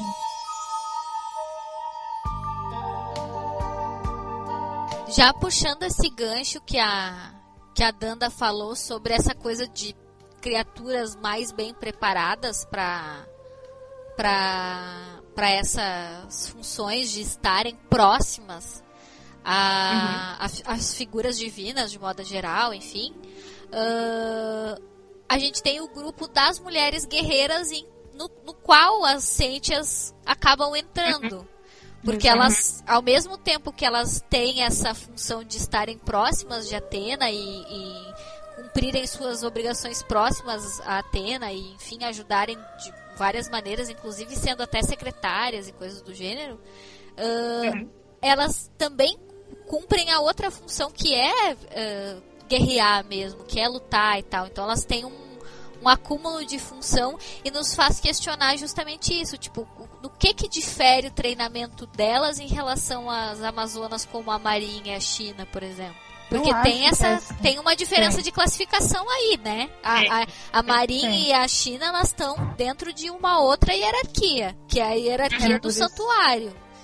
E a gente Apesar de que as, as Sentes, elas têm as armaduras tipo de bronze. prata, uhum. de repente. Sim, elas sim. Fazem, elas fazem parte das patentes, só que são selecionadas. É mais ou menos Eu acho como que se elas elas são funcionam- privilegiadas. Pode É. ser. É São- é se a elas classe sacerdotal. Isso, seja, como se elas fossem sacerdotisas. exato. Exato. Ela tá ali, elas são privilegiadas com a companhia da deusa, porque é, é, um, é recíproco a coisa, né? A deusa protege elas por estarem tão próximas e elas protegem a deusa. Não tem aquela coisa do só um braço, vamos dizer assim. Porque os cavaleiros é, nossa função é proteger a deusa Atena, certo? Mas a proteção que a Atena, Atena dá para eles é mais um incentivo, como acho que foi a, a Isa que disse, né? É ali um incentivo. No caso das Santias, não. Você vê que ela protege as Santias. Ela, ela ali no, no meio da luta, se for preciso, ela usa do cosmo dela e aí é que ela reage para conseguir proteger as, as personagens. E elas, por, por esse motivo, elas não elas estão isentas da- das regras rígidas que as outras ah, já são submetidas, né? Por Que no exemplo, caso- a máscara, né? Exato, mas se você for ver no- máscara. Num todo, se você for ver num todo, eu, eu sinto elas, tanto as Santias como, como as Amazonas, eu acho que elas são a representação da Atena Promachus, que é quem? É aquela que está armada e que vai para frente de batalha. Nós não temos isso na Atena, como nós falamos, mas temos, a- temos as, as Amazonas, as chamadas Amazonas, e as chamadas Santias, que é vão representar a Atena justamente nessa faceta de ir e de fazer ah, os combates e de não fugir da luta, né? Uhum. Então, se você for ver, agora só para para uma curiosidade que é o nome das Amazonas, né? Que eles dão justamente para as outras. Umas são as Santias, certo? Ninguém nunca Certo. chamou elas de Amazonas. As outras são as Amazonas, né? O Miro é que chama elas de mulheres cavaleiros, mas nós não sabemos se é. Né? Trolão demais, né? Mas enfim. É, É, mas pior que tá certo mesmo. Tá certo, é mulheres cavaleiros. Então quem é que dá o nome de Amazonas? Somos nós, no Ocidente? Sim. Eu O acho anime? que sim. No, Eu acho no- que no sim. original, no original eles chamam de On Nascento, ou seja, no caso mulher santo ou mulher cavaleiro.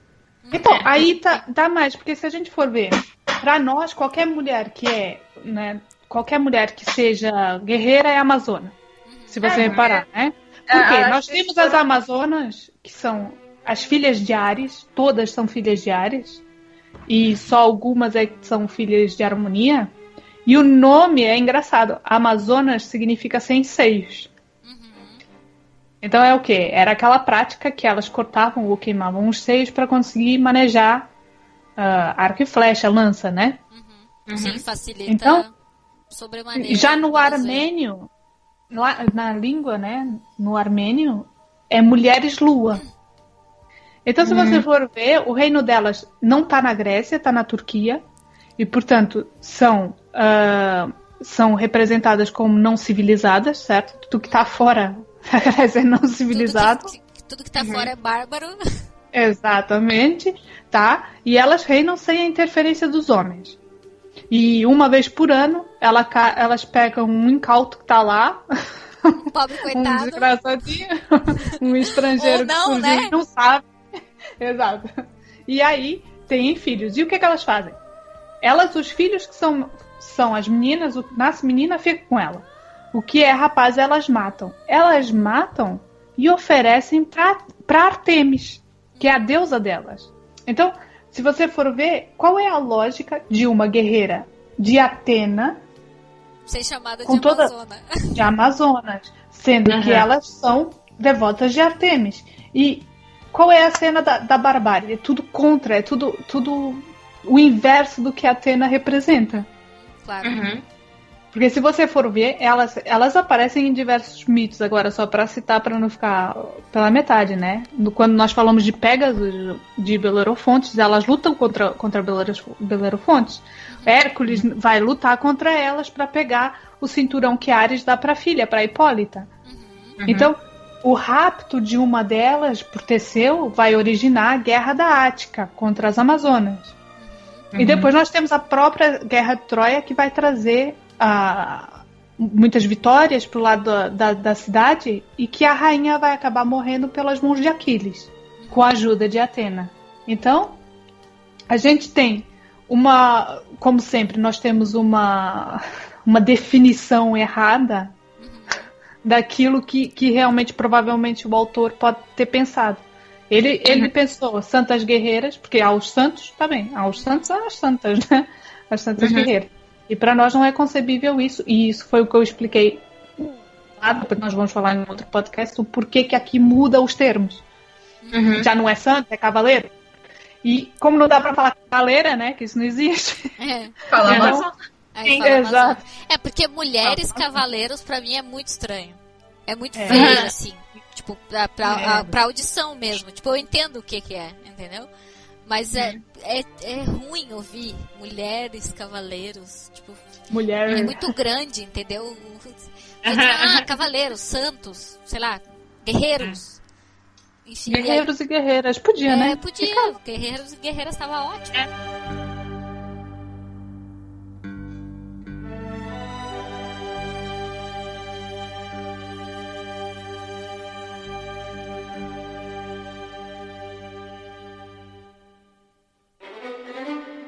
Bom, sobre essas mulheres guerreiras, de modo geral, tanto as que a gente chama de Amazonas quanto as que a gente chama de Sentias, o que, que elas fazem dentro da série efetivamente? Porque é, a gente tem a hierarquia essa do santuário e essa classificação que a gente deu como as sacerdotisas, digamos assim, que são as Sentias.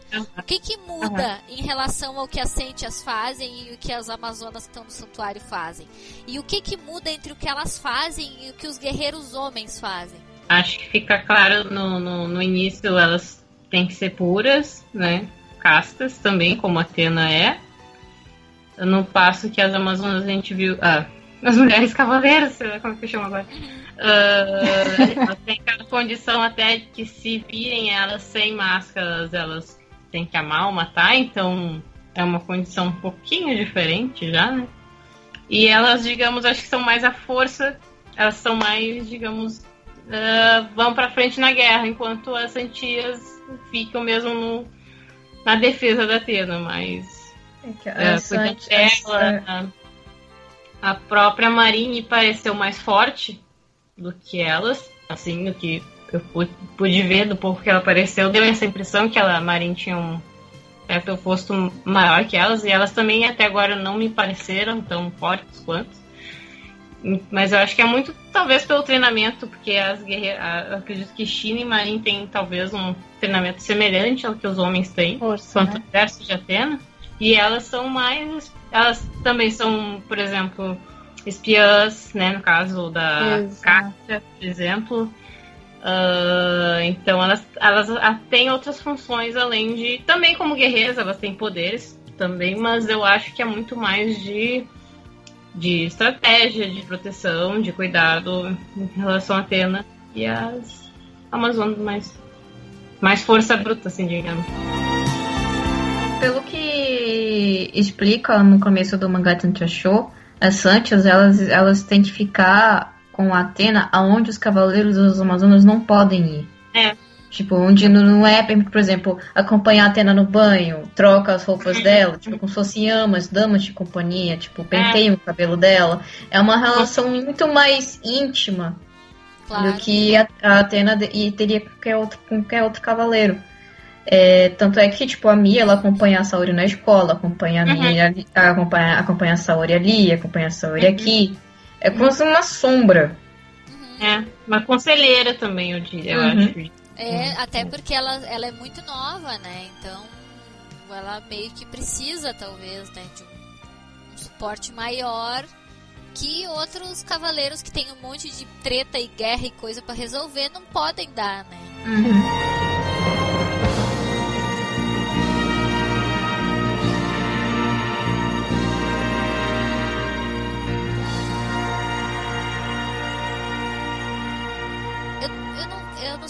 pergunta um pouco estranha, mas eu vou fazer mesmo assim.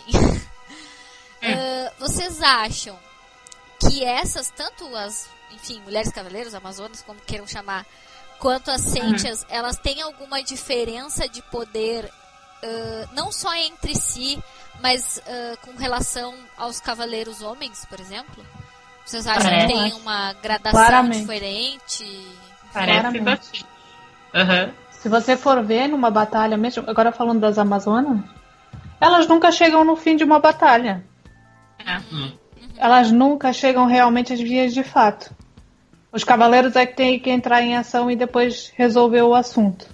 Então você vê, a China, coitada, a China contra o Aioria foi um Né? pecado aquilo, né? Poseidon também. Exato, é um pecado. Então, se você for ver, até na formação das armaduras, elas não têm umas armaduras que sejam efetivamente práticas Não. para Uhum. proteção. Elas não têm. Os outros têm. Você vê aquilo, tirando o Seiya e alguns de bronze que realmente há uma fase ali que você olha para a armadura e diz assim, não sei para que que isso Que, serve. que é isso aí que não tá É. entendendo nada? Que enfeite, que enfeite carnavalesco que você colocou aí, que isto serve pra nada. Mas é- e elas é a mesma coisa, se você for ver, é, não há absolutamente nada que cubra e que proteja realmente as partes vitais do corpo. Sim. É só uma coisa assim, protegendo o peito, que assim, vamos me Exato. desculpar, mas tá- uma porrada no peito dói, mas não vai matar a É, pessoa, mata. né? A- Mas se você for ver, a única coisa que serve realmente a armadura delas é pra pôr elas na hierarquia dentro do santuário. É pra dizer, esta é de bronze, aquela é de prata, tem um bocadinho mais de força, um bocadinho mais de relíquia, sei lá, não vou- não vou falar assim, umas regalias a mais ou qualquer coisa assim. Mas de O resto, pessoal respeita Realmente um pouquinho mais, talvez. exato, se você for ver. Eu nunca percebi se a China é mesmo de bronze ou é de prata. Nunca- não prata. compreendi. Ela é prata. É prata. E depois o É que, que prata. acontece no ômega? No ômega falam que ela passou a bronze. Não percebo como é que foi essa transição. O É que eu que percebo- tem uma questão Não. em ômega, eu acho que é com relação. Não sei se é em ômega, mas tem uma, uma, uma coisa relacionada a, se- a serpentário, né? Porque Sim. ser- serpentário é aquela Não, isso constelação foi que não Next é... Dimension. É, o que teve é. em Ômega. O que teve em Ômega foi que a armadura da Marin, que era de prata, virou de bronze. Porque a Marin não existe no Ômega. Oh, É. Jesus. Que coisa E aí eu- esquisita. Amazon- Credo. é. É, eu sei que Pronto, existe essa por coisa quê? de um serpentário. potencial dentro da obra, ela como protagonista, né? Mas ela foi uma que hum, se destacou um pouquinho mais em relação à, à força e mas também porque ela é protagonista, eu acredito eu. É. Que né, a Marinha até contra o Alberich, ela ainda também. Acho que ela, o Alberich só ganhou porque ele é mais inteligente, porque ela, sentido de força, ela estava bem equiparada a ele. Mas realmente, assim, eh, tu tem no, no Lost Canvas a, a Yuzuri, né? Mas também nunca chega a via de fato, se Não, você for ver. né? né? Aí Nunca o chega, ela tem tá uma ali. chance contra o. É o Mephistófeles? Tô errada? No Lost Canvas lá, quando, ela, quando eles vão buscar o tema. Só que Isso. aí a batalha também não chega até o final, né? O tema se recupera e tal, e aí ele segue a parada. E aliás, Uhum. o que que é a armadura da Yuzuriha? Puta Uhum. que É me nada. pariu. É tipo, é um negócio nada. nas tetas, umas botas e uma.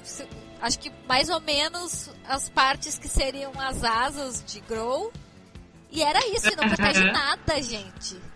É um absurdo É. aquilo ali. É um absurdo. Exatamente. Eu Mas, em entendo que é um. Eu entendo que é um. um, é, shonen, né? É pra Uhum. agradar o público masculino, algum público feminino também, né? Não vamos mentir. Mas, ah, assim, tem, tem várias formas de tu fazer isso que não seja tão evidente, sabe? Aham. E, e, e outras são armaduras, tem que ser coisas pesadas, tem que ser coisas que. É, o pessoal fala muito do, do episódio G, por exemplo, até a Danda falou algumas vezes, os cavaleiros são muito pequenos pro peso representado na armadura que, que, que mostra no episódio G. Então tu vê que é uma coisa super. Porra, é metal, sabe? é pra ser pesado. Claro, evidentemente que eles usam Cosmo, então a, a dificuldade de, de, de movimentação é menor do que seria num- numa batalha, sei lá, medieval, por exemplo, que os caras usam ferro, chumbo, coisas do gênero. Mas ainda assim é metal, é, um- é um- é uma coisa que é para proteção. Então não precisa ficar aquela coisa, porra, mostrando a peito da menina, A bunda sabe? quase, né? O a bunda. Cara, é um negócio Uma que tem coisa- que ser pra proteger E usando uma pessoa. máscara. E uma Ela máscara. mostra a bunda, mostra É. a perna, mexe Mas a cara não. peito. Não, a cara não pode, porque. Não, máscara- Enfim. É. Então, Ah, assim, é, é- é uma coisa totalmente ilógica. Já nas. Na, as elas têm um pouco de diferença nisso, mas a gente vê que Uhum. o corpo delas não é coberto por armadura de metal, é coberto pelas roupas que elas usam por baixo. Então elas usam umas, Uhum, umas calças, umas blusas e tal, e, e os pedaços de armadura em cima. Mas ainda Uhum. assim, não é a armadura, aquela armadura pesadona que deveria pra, ser para proteger. Talvez elas não necessitem tanto disso porque elas têm essa, essa posição diferente. Mas no caso das Amazonas, assim, pelo amor de Deus, né? Não tem, não tem a mínima condição da pessoa sair viva de uma batalha com aquilo dali. Não, Sério elas estão de máscara tão vivas. É. É, tiveram máscara. O pior é que isso tem um nome. Estética. sim, Até total, RPG. total. Sempre a armadura feminina vai ser mais exposta ao corpo. Não. não não. Assim, Vai em relação, É, em miose. relação às armaduras dos Cavaleiros de Bronze, o que aconteceu tudo foi mais um negócio de estética. Mas das Amazonas, eu acho sacanagem. É, porque assim, ó, é, do meu ponto de vista, tá? Eu acho que, se não me engano, a June ela não tem aquela roupa. É, a Júlia não tem roupa embaixo no mangá. Nossa, não? Jesus. Eu nem Não. vou falar nada. Aí, aí- pois é, Tá aí, aí tu vê, não faz sentido. Sabe, sabe por que, que não faz sentido? Se, se for pra fazer pra mostrar alguma coisa das, das moças, enfim, pra insinuar alguma coisa do gênero, várias vezes elas aparecem com roupas civis. Então Uhum. isso já, entendeu? Já mostraria as, as formas, enfim, tal, se, se existe esse clamor popular pra que apareça, enfim. Mas assim, a armadura não, gente, eu não consigo conceber isso. Lá no, no Hipermito tá dito que a Atena mandou fazer as armaduras. Vocês imaginam a Atena fazendo uma armadura dessa? Pra uma mulher? Sim, né? Não é? Sério Acho mesmo? que isso foi a ideia do Hefesto. Assim, Né? Esse é o passo eu faço. Mas... Tipo, não pra faz. Não faz sentido, porque não protege nada. E, e outra, eh, vamos combinar que tem um monte de, de gente aparecendo de várias formas diferentes e ninguém perdeu a armadura por isso. O Saga aparece um monte de vezes pelado e a armadura dele é completa. Tipo, qual que é a explicação? É, isso é um bocado. Agora, agora uma parte aqui pra gente. As meninas. Eu nunca percebi isto. O rapaz está peladinho, certo? Hum. A armadura vem e cobre.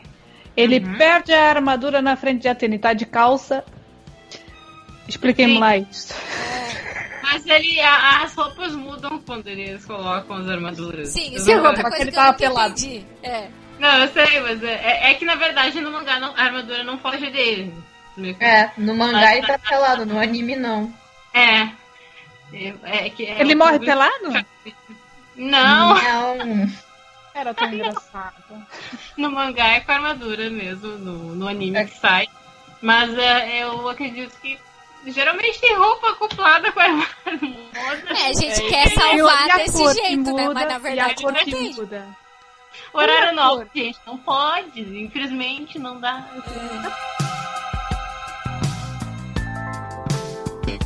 Isso me lembra que quando lançou aquele jogo online de Sensei, que você pode escolher a armadura e montar seu Ah, é. personagem, cara, o design das armaduras femininas, porque tem a versão feminina, por exemplo, tá, tem a armadura de, de lira montada num cavaleiro.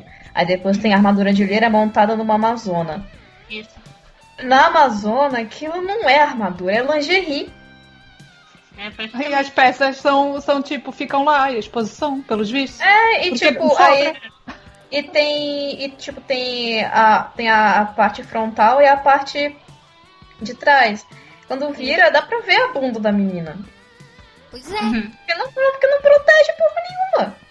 Aí a Uhum. bunda. Pode. E aí, e aí, tu entra nessa questão, tipo, se a Atena fez as armaduras, ela teria tanto descaso assim com as armaduras de modo geral, porque eu tô pensando o seguinte, daqui um pouco ah, tem um treinamento, a Marin treina, sei lá, um moleque aleatório e ele vai herdar a armadura de águia, por exemplo. E aí vai ser aquela armadura ali?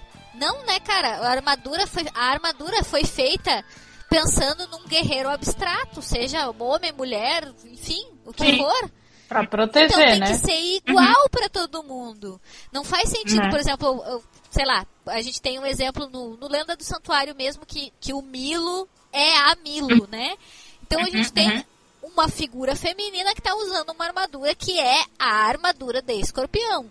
Se mudar pro Uhum. Milo, pro Milo de novo, ainda vai ser É a a mesma mesma. armadura, entendeu? É isso que a gente espera, que seja uma armadura que, que caiba no guerreiro que a ganhou, independentemente do gênero. Gêmeos do ômega é, só muda os babados e os peitos, porque o resto é igualzinho também. Pois é, só que aí é- esse é o meu ponto, não deveria nem ter babado e nem peito, entendeu? É.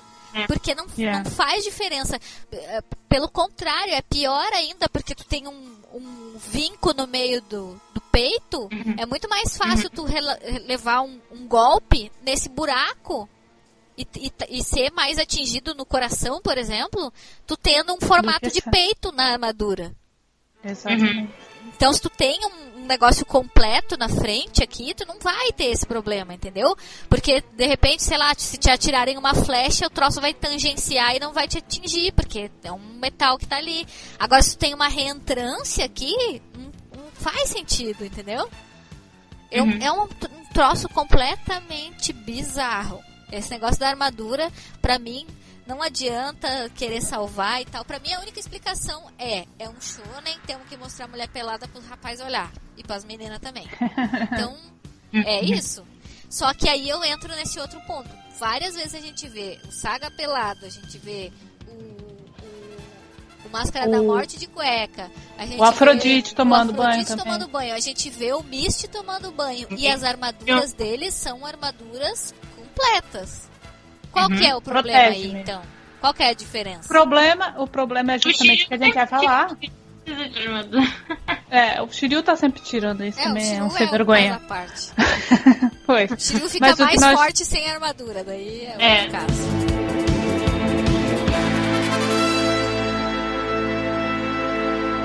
Então, é assim, vocês são absolutamente contra. Mas agora eu vou dar o meu ponto de vista pró hipersexualidade. Tá. Uhum. Porque também nem tudo é visto pelo lado negativo, né? Não, não, não. Uhum.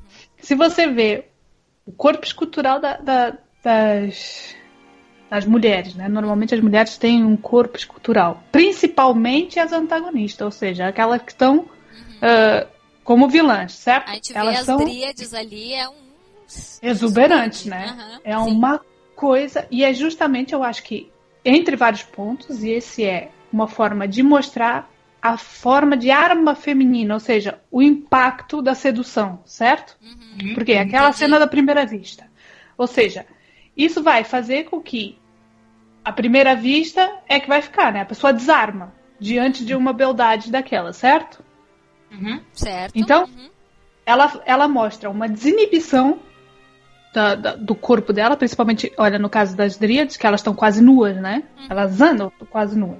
Você vê uma desinibição que passa a ser até uma afronta para quem vai quem vai lutar contra ela. Uhum. É basicamente como uma provocação. Sim. Ela demarca a, a posição dela de que ela não precisa sequer de nada para proteger o corpo dela, nem nem um pano, tipo Uhum, uhum. certo? Então, você vê toda aquela sensualidade no meio também que mostram que ela, entre elas tem uma sensualidade que chega a ser promíscuo e é, você, você E vê é. algo pro- e a partir desse momento você toma elas como algo negativo, certo? Entendi. Uhum.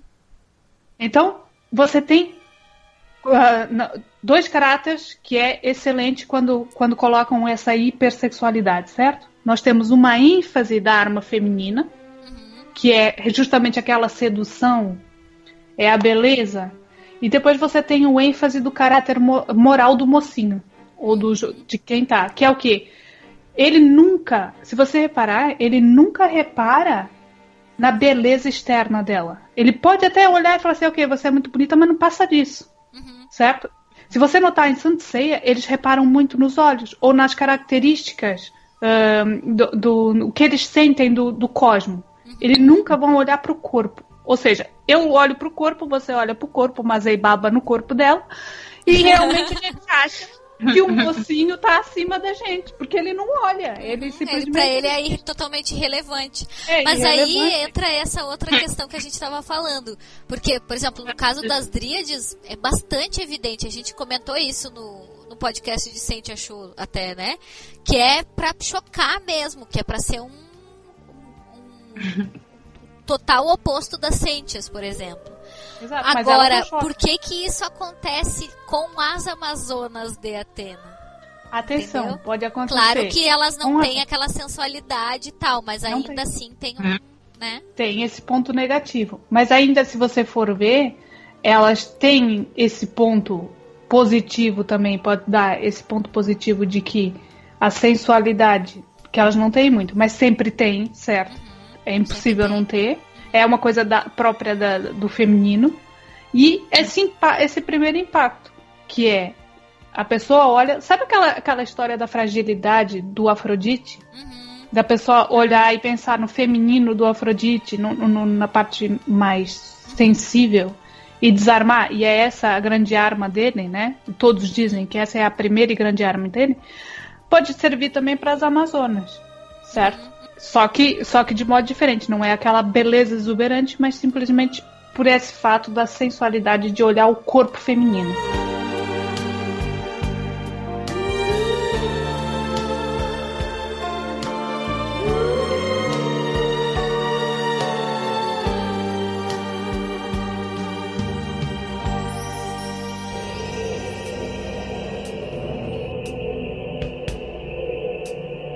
Daí eu já engato no nosso próximo tópico. É aí que entram as máscaras das Amazonas. Exatamente. Porque daí, tu- se, se, se tá ali em Atena e, e se supõe que alguém vai desarmar só porque a mulher é bonita, então tu põe a máscara e ponto. Agora eu tenho Não. uma guerreira ou não? É. Nada a ver. É isso, é isso que eu, que eu falei pra você. A máscara não serve pro oponente. Serve pra Se mulher. você for ver. Serve pra ela e serve pra aqueles que estão no mesmo exército que ela. Se você for ver, na, na que eu coloquei aqui pra vocês verem, na simbologia, e é muito engraçado pra gente falar aqui depois, tipo, vocês. A gente juntar tudo e colocar tudo lá no caldeirão do, do Santo Ceia. Não é? É que se nós formos ver na antiguidade, existe três divindades ligadas à máscara. São essas três. Que é a, a Górgona, que é Artemis e Dionísio. E, e eles com funções específicas, mas no fim vai dar tudo no mesmo. Se você for ver para as Górgonas, elas simples, elas são seres monstruosos, certo? Certo? Uhum. Então, você vê uma máscara monstruosa, ela significa sempre o medo do divino. Sabe aquela, aquela expressão, e acho que os japoneses também têm isso, o, a, a Isa pode falar melhor, no caso dos japoneses, que é aquelas máscaras monstruosas servem para afastar os maus espíritos. Aham. Uhum. Ele sempre vai servir para isso. E as Górgonas eram a mesma coisa. E se você for, for pegar, elas, elas são uma transição daquilo que é ah, mortal e daquilo que é divino. Elas estão ali no meio, na fronteira. Tá a ver? Então, se você for ver, por exemplo, na Ilíada, o que é aquela figura na Ilíada em questão, que é o papel da guerra? Ela é a proteção de Atena para o guerreiro. Então, quando ela é representada num escudo, quando ela é representada numa arma ou na própria, no próprio, na própria roupa ou na armadura do guerreiro, ela é a proteção e ela é uma potência de terror. Ela, ela representa tanto o pavor que é primário, tá vendo? Não é aquela coisa que é provocada, mas é um- uma coisa sobrenatural, incontrolável, como a derrota do inimigo e a perseguição. Então, ela simboliza isso, que é o prodígio do herói que traz a morte. Ela é sempre a, a fronteira. E o engraçado é que ela tá realmente associado à mulher. Porque na Odisseia, ela já não é um símbolo de guerra, ela já é um símbolo infernal. Ela faz parte, ela é guardiã do domínio de Perséfone. Ela tem um símbolo obscuro, no qual ela é guardiã da porta do Hades. Na porta do Hades tem o símbolo da, da cabeça da, da Górgona. E se você for ver, o Cérbero serve para que os mortos não venham para o mundo dos vivos e ela serve para que os vivos não, não Não tenham contato com os mortos. Então, quando você vai ver uma, uma descrição que tem delas, é que ela é o grito da mulher, certo? Uhum. Ela significa o grito da mulher, que é o mesmo grito que os mortos dão no, no Hades. Então ela tem essa característica feminina, certo? Ela é uma expressão de arrebatamento e, de, e que possui, ou seja, porque ela transforma a pessoa numa sombra. Você enfrentar Entendi. ela, você enfrentar ela, você realmente ela te arrebata e te transforma num zombie, que é o que eles pensam quando, quando os mortos entram no Hades, né? Que é o termo do, do zombie. É a pessoa que não tem vontade própria, né? Uhum. Ela perde todo o sentido. E é isso que a, a Gorgona vai fazer. A máscara da Gorgona representa, tanto na Ilíada, na Ilíada ela vai representar todo aquele símbolo de terror que leva à morte, e na Odisseia ela já é o papel da morte, da transição para a morte.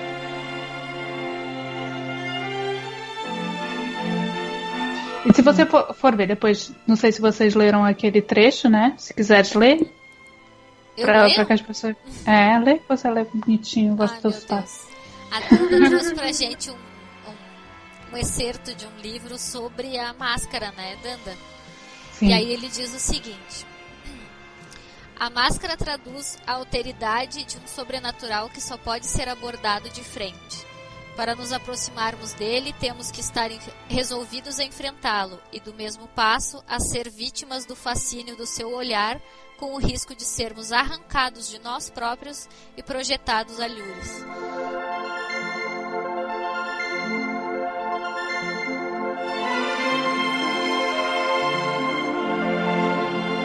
No caso do é, Xonon, estátua arcaica esculpida pelo divino que cai do céu, como na máscara, ver a figura de um deus é achar-se invadido por uma potência estranha, possuído por um delírio que, se não nos destrói, nos transforma por dentro.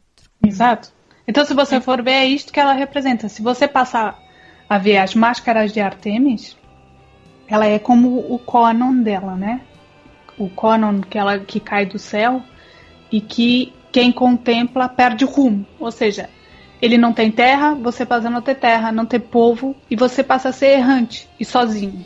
É isso que Artemis faz, porque ela é um símbolo de selvageria e de civilizado. Ela está na fronteira disso. Ela é uma deusa que é uma deusa estrangeira, não é? E portanto, como a gente viu que as Amazonas elas cultuam Artemis, então ela é justamente um símbolo da pureza infantil, a transição da pureza infantil para a vida adulta e para tudo que simboliza a vida adulta, certo? Uhum. Então, o que é que nós temos? No meio de uma fronteira, certo? De coisas distintas, da pure... daquilo que é puro, do que não é puro, do que é do que é vivo e do que é morto, a gente não tem uma forma definida. Tá na fronteira. Tá. Então, é engraçado que primitivamente, isso muito uh, muito antes da, da, da formação do, da, da polis grega como, como nós conhecemos, está, como cidades-estados, havia uma, um sacrifício dos jovens mais belos uh, em relação a Artemis todo ano, para que a colheita fosse boa. Então, na cerimônia de casamento do, dos jovens, da, da passagem da, da vida para a vida adulta, eles sacrificavam dois jovens, uma, uma moça e um rapaz, que fossem mais os mais belos. Iam no altar e depois, com o tempo, uh, isso passou a ser simbólico, né? Eles, eles sacrificavam simbolicamente os, os jovens uh, para dar essa passagem. E todos eram mascarados. Todo jovem era mascarado porque, porque eles estavam nessa fronteira e eles não podiam ter identidade. Uhum, claro. Na fronteira não há identidade. Então depois você vai ver em Dionísio, nas festas de Dionísio, todo mundo sabe que as pessoas saíam mascaradas, ou mesmo os sátiros, né? E é engraçado porque há um arrebatamento no meio do culto de Dionísio que eles chamam de bacante de Hades, que é o que? É a representação de Phobos, o terror. Onde Eurípides vai, vai descrever a fúria dos, dos, dos participantes e, e, da música que, que de repente arrebata todos. E aí já não é Dionísio, é de Hades que está presente.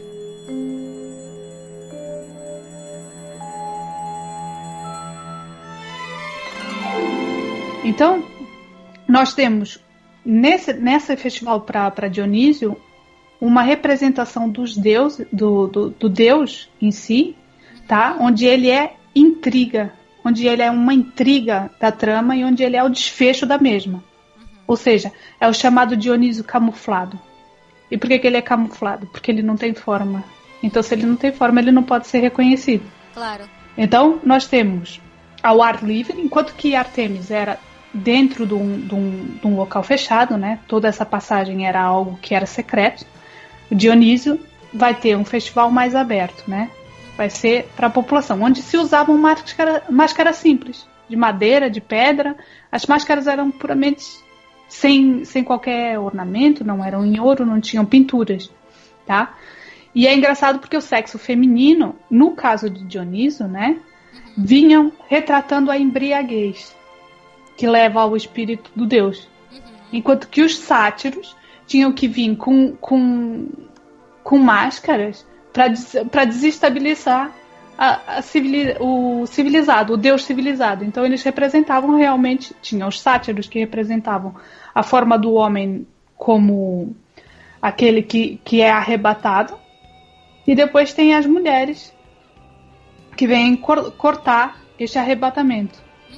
Então é muito engraçado porque tem todos eles demonstram justamente algo que não é definido, certo? A máscara serve como algo que não é definido. Nos etruscos, máscara eles chamam de perso, que significa persona em latim, certo? Que vai ser associado no caso do, do Baldi, né? Angelo Baldi, que vai dizer que associa a Perseu, mas a, também a Perséfone. Atenção que Perséfone só é Perséfone quando está no Hades. Quando ela não está no Hades, ela é Core. Então, realmente, a máscara, se você for ver, para os etruscos, para os gregos, uh, para os uh, próprios romanos, que depois passam a fazer as máscaras fúnebres, não é? Uhum. Se você for ver, todos eles passam a ser relacionados com os mortos. Os jogos fúnebres eram feitos com, com máscaras simbolizavam o próprio morto.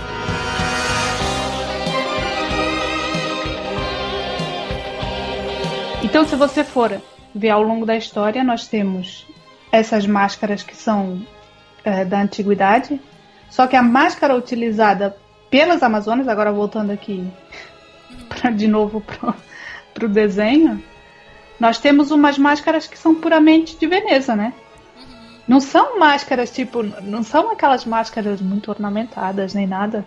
São máscaras simples com algumas pinturas e que remetem muito mais àquelas máscaras de Veneza. Certo?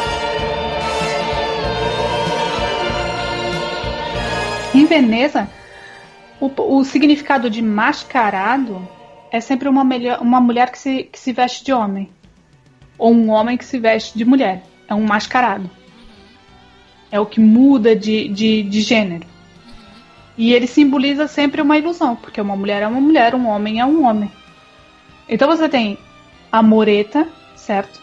Que na verdade nasce, ela tem um nascimento na França, não se sabe exatamente em que época, mas eram usados pelas mulheres, elas eram pelas mulheres que iam aos conventos visitar outras pessoas, porque a nobreza, né, haviam mulheres da nobreza que acabavam indo para o convento. E aquelas que iam visitar o convento utilizavam essas máscaras, portanto, puramente femininas, que têm a boca fechada, como, tem, como as máscaras das Amazonas, certo? Quando elas falam é abafado, porque é um símbolo de reclusão e de silêncio dos conventos. Então ela é utilizada assim. E depois tem uma máscara que é pode ser parecida, mas que pode levar a outros formatos, já não é tão, tão específico como o do Santo Ceia, que é a balta que ela podia ser de seda, de veludo, de papelão, mas que eram pintados inteiramente de branco ou, de, ou inteiramente de preto. E depois vinha com uma indumentária, né? Porque ela sempre vem com a indumentária no, no carnaval. E que significa fantasma. Como eu coloquei ali, se você for ver, ele em tedesco ele significa proteger. Quem está com a máscara tem a sua identidade protegida, não é? Mas que na verdade é uma face. É a face de um fantasma e um fantasma é aquele que não é visível. Então, se você for ver, quando estávamos a falar das máscaras nas Amazonas, Não é pra. Não é pra pro, pro oponente não identificar que é uma mulher. Dá pra identificar que é uma mulher, tanto que nós falamos que elas andam quase peladas. Uhum, Só um idiota claro. que vai ver e não vai topar. É uma mulher, tá ali.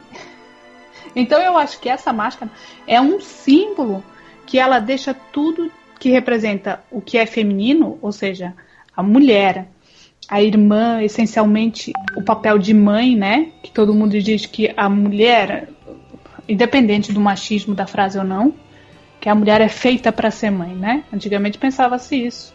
A mulher é feita para encontrar, para casar e ter filhos. E ela, a, a máscara significa que ela deixou de lado tudo que este, que este sentido feminino uh, impõe para ir para frente de batalha com homens, para justamente não haver relacionamento entre eles, porque a partir do momento que ela tá ali, que ela perde a identidade, ela é um fantasma em gênero. Sim. Ela é uma mulher, mas não é. Uhum. E a, automaticamente corta a ideia de que ela pode ter um relacionamento dentro do, do coisa que distraia uhum. as o... suas funções, enfim. Exatamente. Distraia ela e distraia o. Quem. A criatura. Possivelmente. Exatamente, o desgraçado lá que se encantou, né? Portanto, uhum. naquele, naquela cena que é ou, a, ou amas ou matas, né? Que é. Você só tem essa opção, quer dizer o quê? Que ela perdeu a máscara na frente de um homem, certo? Ela mostra-se como mulher novamente, ou se ela tirar a máscara, eu acho que isso está muito mais pro se ela decidir tirar a máscara do que para ela perder a máscara, certo? Porque perder é, ela tá é sujeita. É a visão que eu tenho, porque perder Exato. ela tá no meio do combate, se ela perder ela tá, tá ferrada, sujeita. então. E depois é assim, o, o, primeiro golpe vem sempre na cara, né? Quase sempre. E é óbvio que a máscara vai embora. Então eu acho que é mais esse, esse sentido de matar ou morrer é mais daquela cena do se eu tirar a máscara e eu mostro que eu sou sentimento, ou eu mato o que eu sinto por você, ou seja, você não tem qualquer chance comigo, uhum.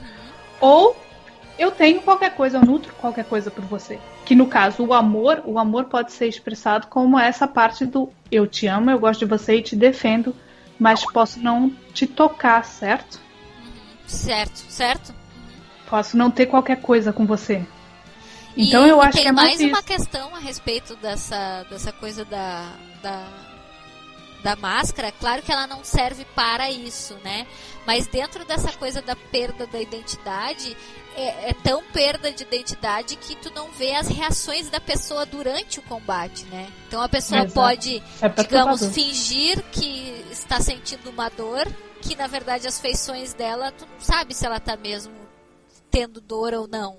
Ela pode estar tá te uhum. enganando, uhum. por exemplo, no combate, e tu não sabe porque as feições dela não te dizem nada.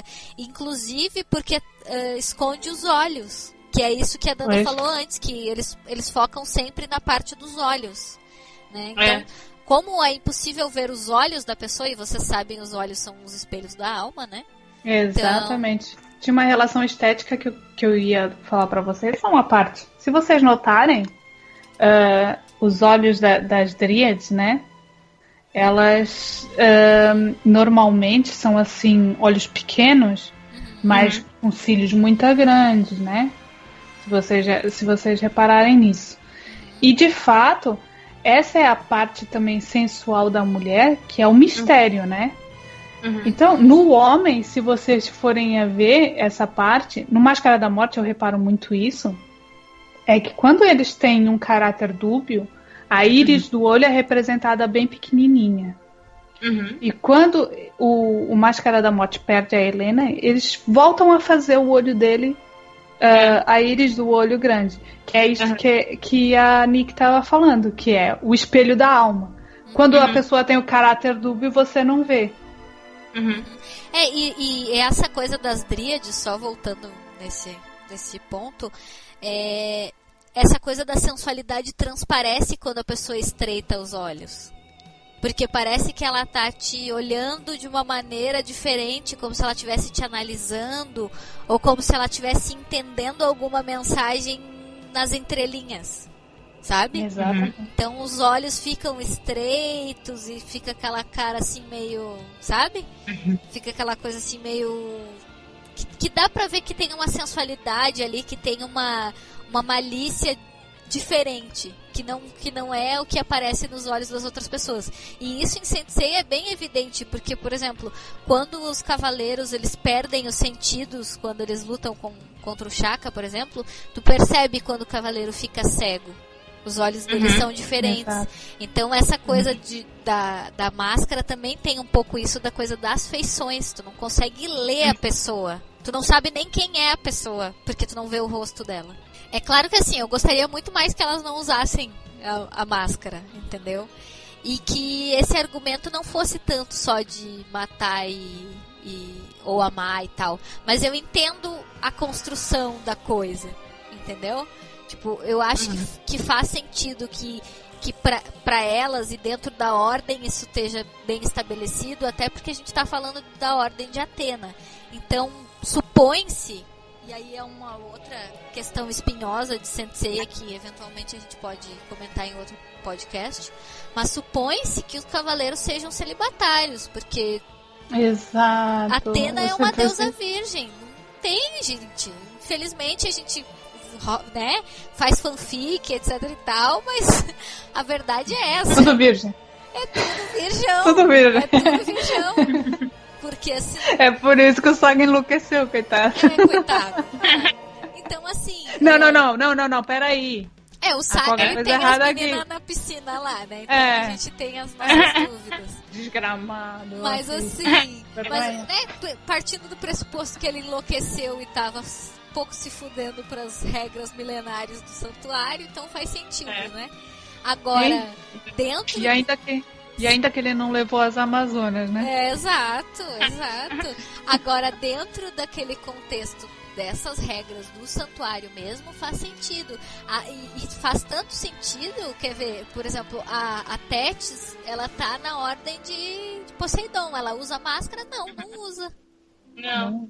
Mas Então, ela é uma é- entidade, é- né? É outra, é outro modo de pensar. Poseidon tá pouco se fudendo com quem o cara transa. Inclusive, eu acho que ele deve facilitar essas coisas. Vai, transa e faz o que tu quiser e tal. Dane-se. Poseidon é um espetáculo, mano. Mas, né, faz sentido. E, e, ah, a questão de, de Ares também com as suas dríades, com as suas guerreiras, enfim, não, não- não- não- é, é uma- um outro tipo de, de, de hierarquia, enfim. Ah, o Hades, por exemplo, tem a Violet, que ela tem um, um, um relacionamento com quem- é a figura que ela Com tem Iacos, relacionamento? a Com a Iacos, Iacos, é. isso. Então, assim, é, É. então, assim, é, tu vê que, que, que eles não estão ligando pro, pro se, se o cara tem um relacionamento com alguém ou qualquer coisa do gênero. Agora, a Ordem de Atena e eu jogo minhas fichas que é a Ordem de Artemis, Uhum. os caras sejam celibatários porque as deusas são virgens. Então, meio que é uma regra que é complicada de, entendeu? É, mas. Então, aí é, é a coisa da, da máscara, é usa a máscara que é pra eles continuarem virgens. É, exato. E aí já como como as Sentias, elas elas andam mais com a Saori, então não faz muito, né? Não É. que elas não possam, não poderiam se apaixonar entre si, coisas do gênero, não é isso que eu tô falando. Mas eu acho que o nível de. Fazendo um- uma, uma frase bem preconceituosa com relação aos meninos, que eles me desculpem, por favor. Mas assim, eu acho que as mulheres têm uma tendência maior de reprimir esse tipo de coisa do que os homens. Uhum. Entendeu? Uhum. Então, assim, se for pra deixar uma coisa pro bem maior acontecer, então as mulheres acho que elas têm uma. Sabe? Uhum. Uma facilidade maior de, tá, eu vou matar a minha vontade, digamos, o meu desejo ou qualquer coisa do gênero, em detrimento de um bem maior. Eu acho que Yeah. isso é um pouco mais complicado com relação a homens e mulheres vivendo no mesmo espaço. Não sei. Uhum. Eu, eu Uhum. acho. É que os homens, eles são mais práticos, eu acho. Entendeu? Uhum. Então, por causa dessa praticidade. São mais que eles- arrebatados também. também, também. Então, eu- eu acho que por causa dessa coisa do- desse pragmatismo, dessa praticidade, enfim, acaba que se precisar resolver uma coisa depois, eles vão, tá, então isso a gente resolve depois. Eu quero saber o que, que nós vamos fazer agora. Tipo assim, Uhum. entendeu? E a Exato. mulher já pensa lá, daqui a 20 anos, como eu vou estar daqui a 20 anos, tendo escolhido o que eu escolhi agora e tal. Então eu Uhum. acho que no caso das Sentias não é tão necessário o uso da, da máscara, porque eu acho que elas colocam o bem maior primeiro lugar, já por tabela, assim. Até verem o Miro. Exato! Dona Choco não está dando ponto sem nó, né, meninas? Quem, quem, quem não seria arrebatada, não é mesmo? Pô, Exatamente. ele Precisava da ela Acho que ela é ciumenta, por isso que ela faz isso. Daí ninguém se aciona com ela. Não podemos julgar, né, gente? Exatamente. Ninguém pode julgar ninguém aqui. É.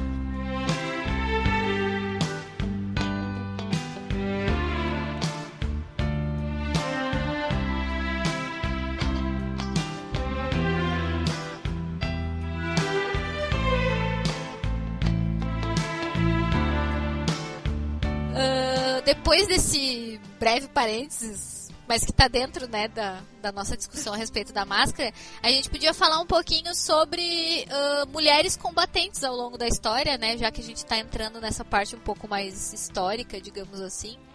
De que, do- das que vocês tenham conhecimento. Ah, tem alguma mulher combatente ah, que vocês admirem, gostem, que vocês saibam a história, enfim? Joana Dark. Eu prefiro a Anitta Garibaldi, Pode a falar, pode falar, Almeida. É. Fale da Joana Dark. Força! Dona Dark.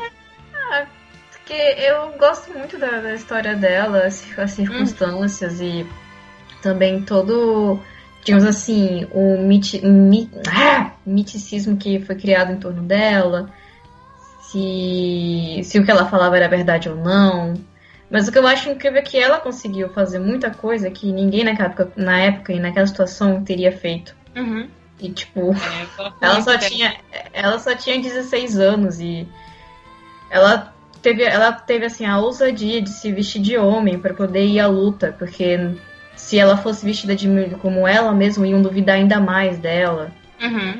Isso normalmente há sempre na história, né? Tipo, a Ipípola também se veste de homem, porque o, pa- o pai dela é muito velho para ir pra, pra batalha, né?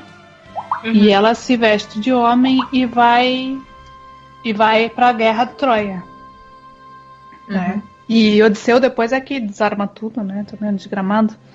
Vai lá e descobre o disfarce dela, né? É, Também a depois- própria Mulan, ou a personagem que criaram pra ser a Mulan, também A, é a basicamente.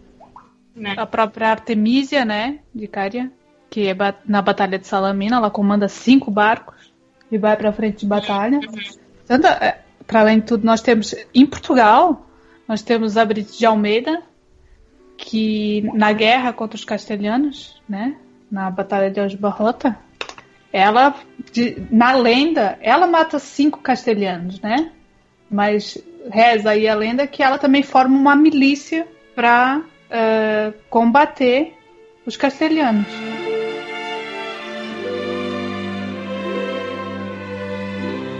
Então, você tem a Anitta Garibaldi aí no Brasil, Uhum. Uhum. né, que participa na Guerra Farroupilha e depois vai para a unificação da Itália, onde ela morre.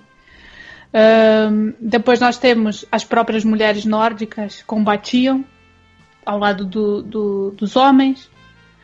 Temos a- a- na Primeira Guerra as mulheres não são propriamente elas não vão propriamente para a batalha, mas é uma cadeia que na Primeira Guerra elas tomam o lugar do- dos homens no, no na, na, na parte industrial, comercial, né? Porque falta os homens vão para a batalha e elas é que têm que trabalhar.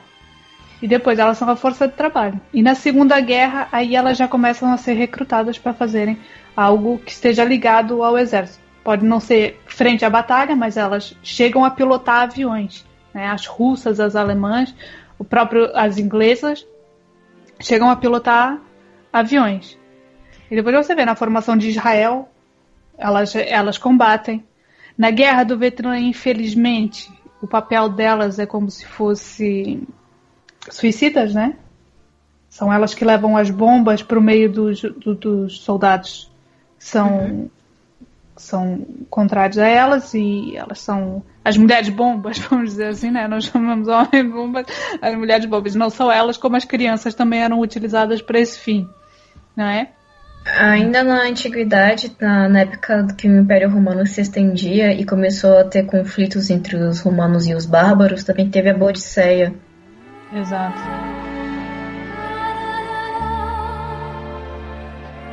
Hatshepsut, ai, não consigo falar Hatshepsut. Hatshepsut, que é do Egito também, ela, ela é batalha também na unificação do Egito, né? Na antiguidade, há, há muitas mulheres, isso eu tive a pesquisar também. E há uma lista pff, enorme, né? Na China. Mulheres vikings e celtas também tinham. Uh, guerreiros tinham um caráter realmente mais guerreiro, assim, por se dizer. Mais bélicos. E se é. você for ver, elas. Uh, quanto, quanto as batalhas, quando elas estão no meio do, da, da batalha, elas têm uma vantagem que é a mulher é mais rápida que o, uhum. que o homem. E ela uhum. tem mais agilidade, vamos dizer assim. Ela pode não ter uh, a técnica, né? Uhum. Que o homem tem, mas ela tem mais agilidade, mais elasticidade no, uhum. no campo de batalha, não é? Uhum. No corpo a corpo, ela está em desvantagem. Sempre. Se pegar um homem pela frente, ela está totalmente em desvantagem. A não ser que ela tenha realmente a agilidade e a velocidade, ela consiga agir de forma a compensar uhum. uh, essa diferença de força, mas se não, ela está totalmente em desvantagem, né? Hoje em dia não, hoje em dia é a mulher do exército, porque hoje em dia não é feito no corpo a corpo, não é? Uhum. então ela está mais em vantagem, mas se você for ver dentro do exército, agora falando sobre até o que nós estávamos falando da máscara, né? Uhum. Dentro do exército, a mulher e o homem é é proibido, é estritamente proibido um relacionamento entre mulher e homem, porque elas dentro do exército elas são homens, certo? Uhum. E não é aqui, tipo, tirando qualquer uh, qualquer politicamente correto, vamos dizer assim, né? Vamos dizer assim que na lei do exército o homossexualismo é um crime. Então, se a mulher é um homem, é vista como um homem, então, logo, ela não pode ter relacionamento dentro do exército. Uhum. São todos homens. Uhum. Então, hoje em dia é assim. Então, se você for ver, uh, a máscara, talvez no Santo Ceia, também represente essa. Eh, pode ser essa simbologia, né? Uhum. Do, do retirar qualquer sentido atrativo. Que era o que a gente estava falando. Não uhum. por uma lei específica de dizer, olha, tanto que na antiguidade não havia tanto isso, né? Mas uhum. o do você está lidando com alguém do mesmo sexo que você e, portanto, não pode ter atração. Uhum. Portanto, pode ter esse mesmo sentido que tem no exército atualmente. É possível. Eu, eu, eu já diria que não. Eu acho que é mais uma coisa relacionada a Atena mesmo. Se bem que isso não é dito, né? Em lugar nenhum, é. enfim. A gente que pressupõe. Mas pode ser também.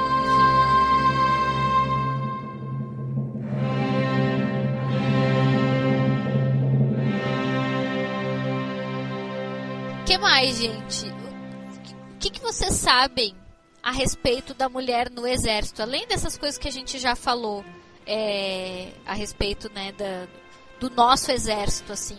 Porque, por exemplo, pensando na Joana Dark, ela é, um, digamos assim, um ponto fora da curva. Ela é uma líder militar num momento em que as mulheres não fazem parte de exército algum. Talvez tenha uh, tido é, esse nível de liderança por causa da, do apelo religioso, não sei. Hum, eles estavam num momento muito crítico, né? Uhum. Estavam no meio da guerra dos 100 anos.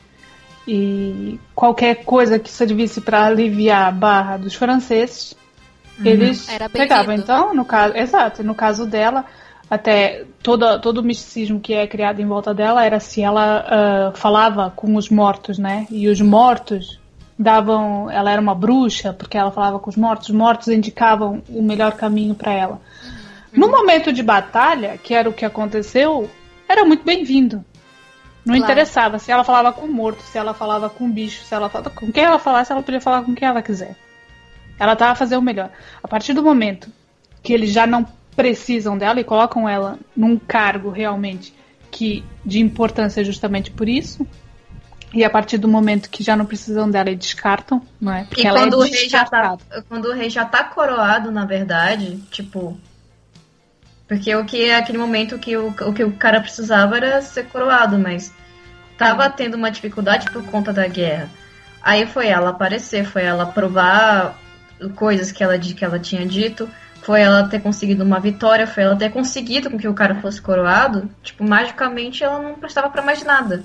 Ela já tinha conseguido uma vantagem. Uhum. Aí o cara, o Delfim consegue um acordo com a Inglaterra em troca dela. E aí que ela é acusada de bruxaria e é queimada viva. Uhum. É, a gente vê que, que ela foi meio. Não exatamente um boi de piranha, mas. Mais ou menos. Mas mais ou menos isso, né? Porque ela cumpriu ali o, um papel que ninguém queria fazer, digamos assim e acabou sendo descartada, enfim, né? Mas uhum. uh, eu me pergunto assim, por exemplo, uh, no caso da Artemisia, que ela, né, conduziu é, é, navios e tal, tipo, como, como essas mulheres conseguem essas brechas no momento em que em que, enfim, a mulher não é valorizada, ela, ela não é vista como alguém que consegue batalhar, digamos assim. Uhum. Como, como acontece isso? Sabe? Que tipo de brecha se aproveita para para se utilizar. Porque, por exemplo, uh, em algumas situações a gente vê que as mulheres são realmente procuradas para fazer certos trabalhos, que foi o que aconteceu na Segunda Guerra. Né? Tem, tem casos de, de mulheres que é, foram chamadas a a, a, fazer um serviço que era, olha, tu vai lá, vai conquistar o cara, o nazista, vai levar ele pro meio do mato, eu vou chegar lá e vou matar o cara.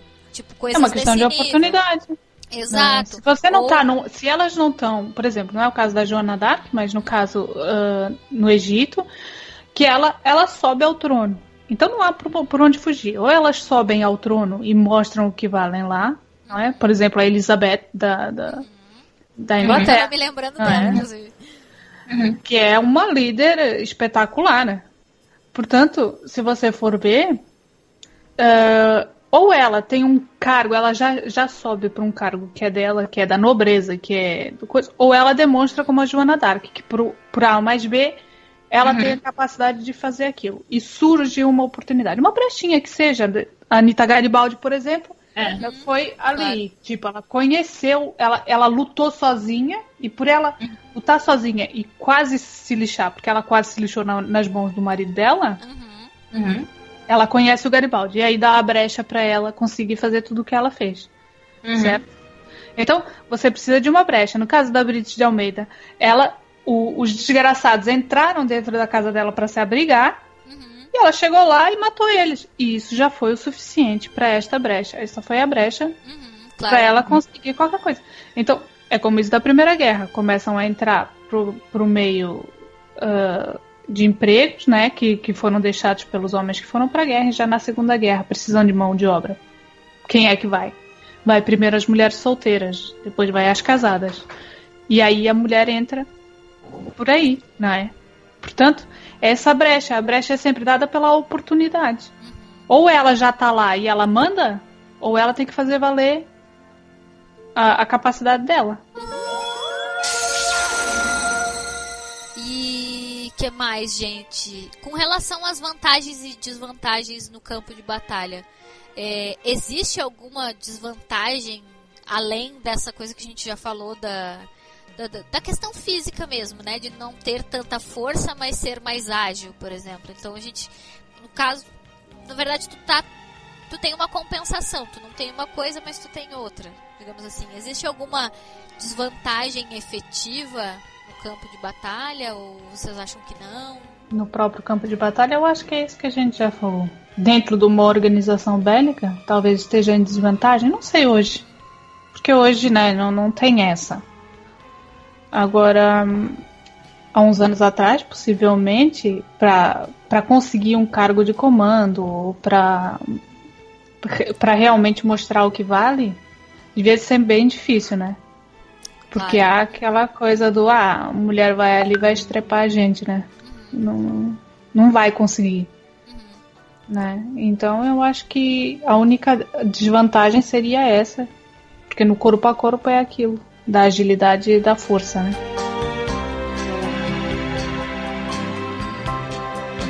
É, talvez da astúcia, da inteligência.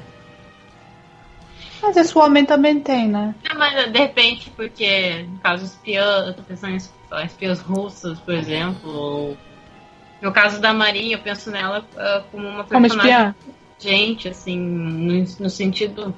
Ela pode não ter tido muita luta, mas eu sempre vejo ela pensando muito nas coisas. Sabe? A China ela, faz muito ela isso. Ela ataca muito mais rápido as coisas que os outros, então ela eu acho que ela, a mulher também tem um pouco de, de, sei lá, talvez observar. Uma percepção maior, talvez. É. é. Uhum. Como as cientistas, talvez, que elas também têm esse papel também de. de ao mesmo que elas cuidam, elas precisam observar e saber o que está acontecendo para proteger a Atena também. Uh, acho que talvez nesse sentido de sensibilidade, de ter uns tatos diferentes com as coisas. É, são, são pessoas diferentes, inevitavelmente tu vai ter visões diferentes sobre tudo, né? Perspectivas diferentes sobre tudo.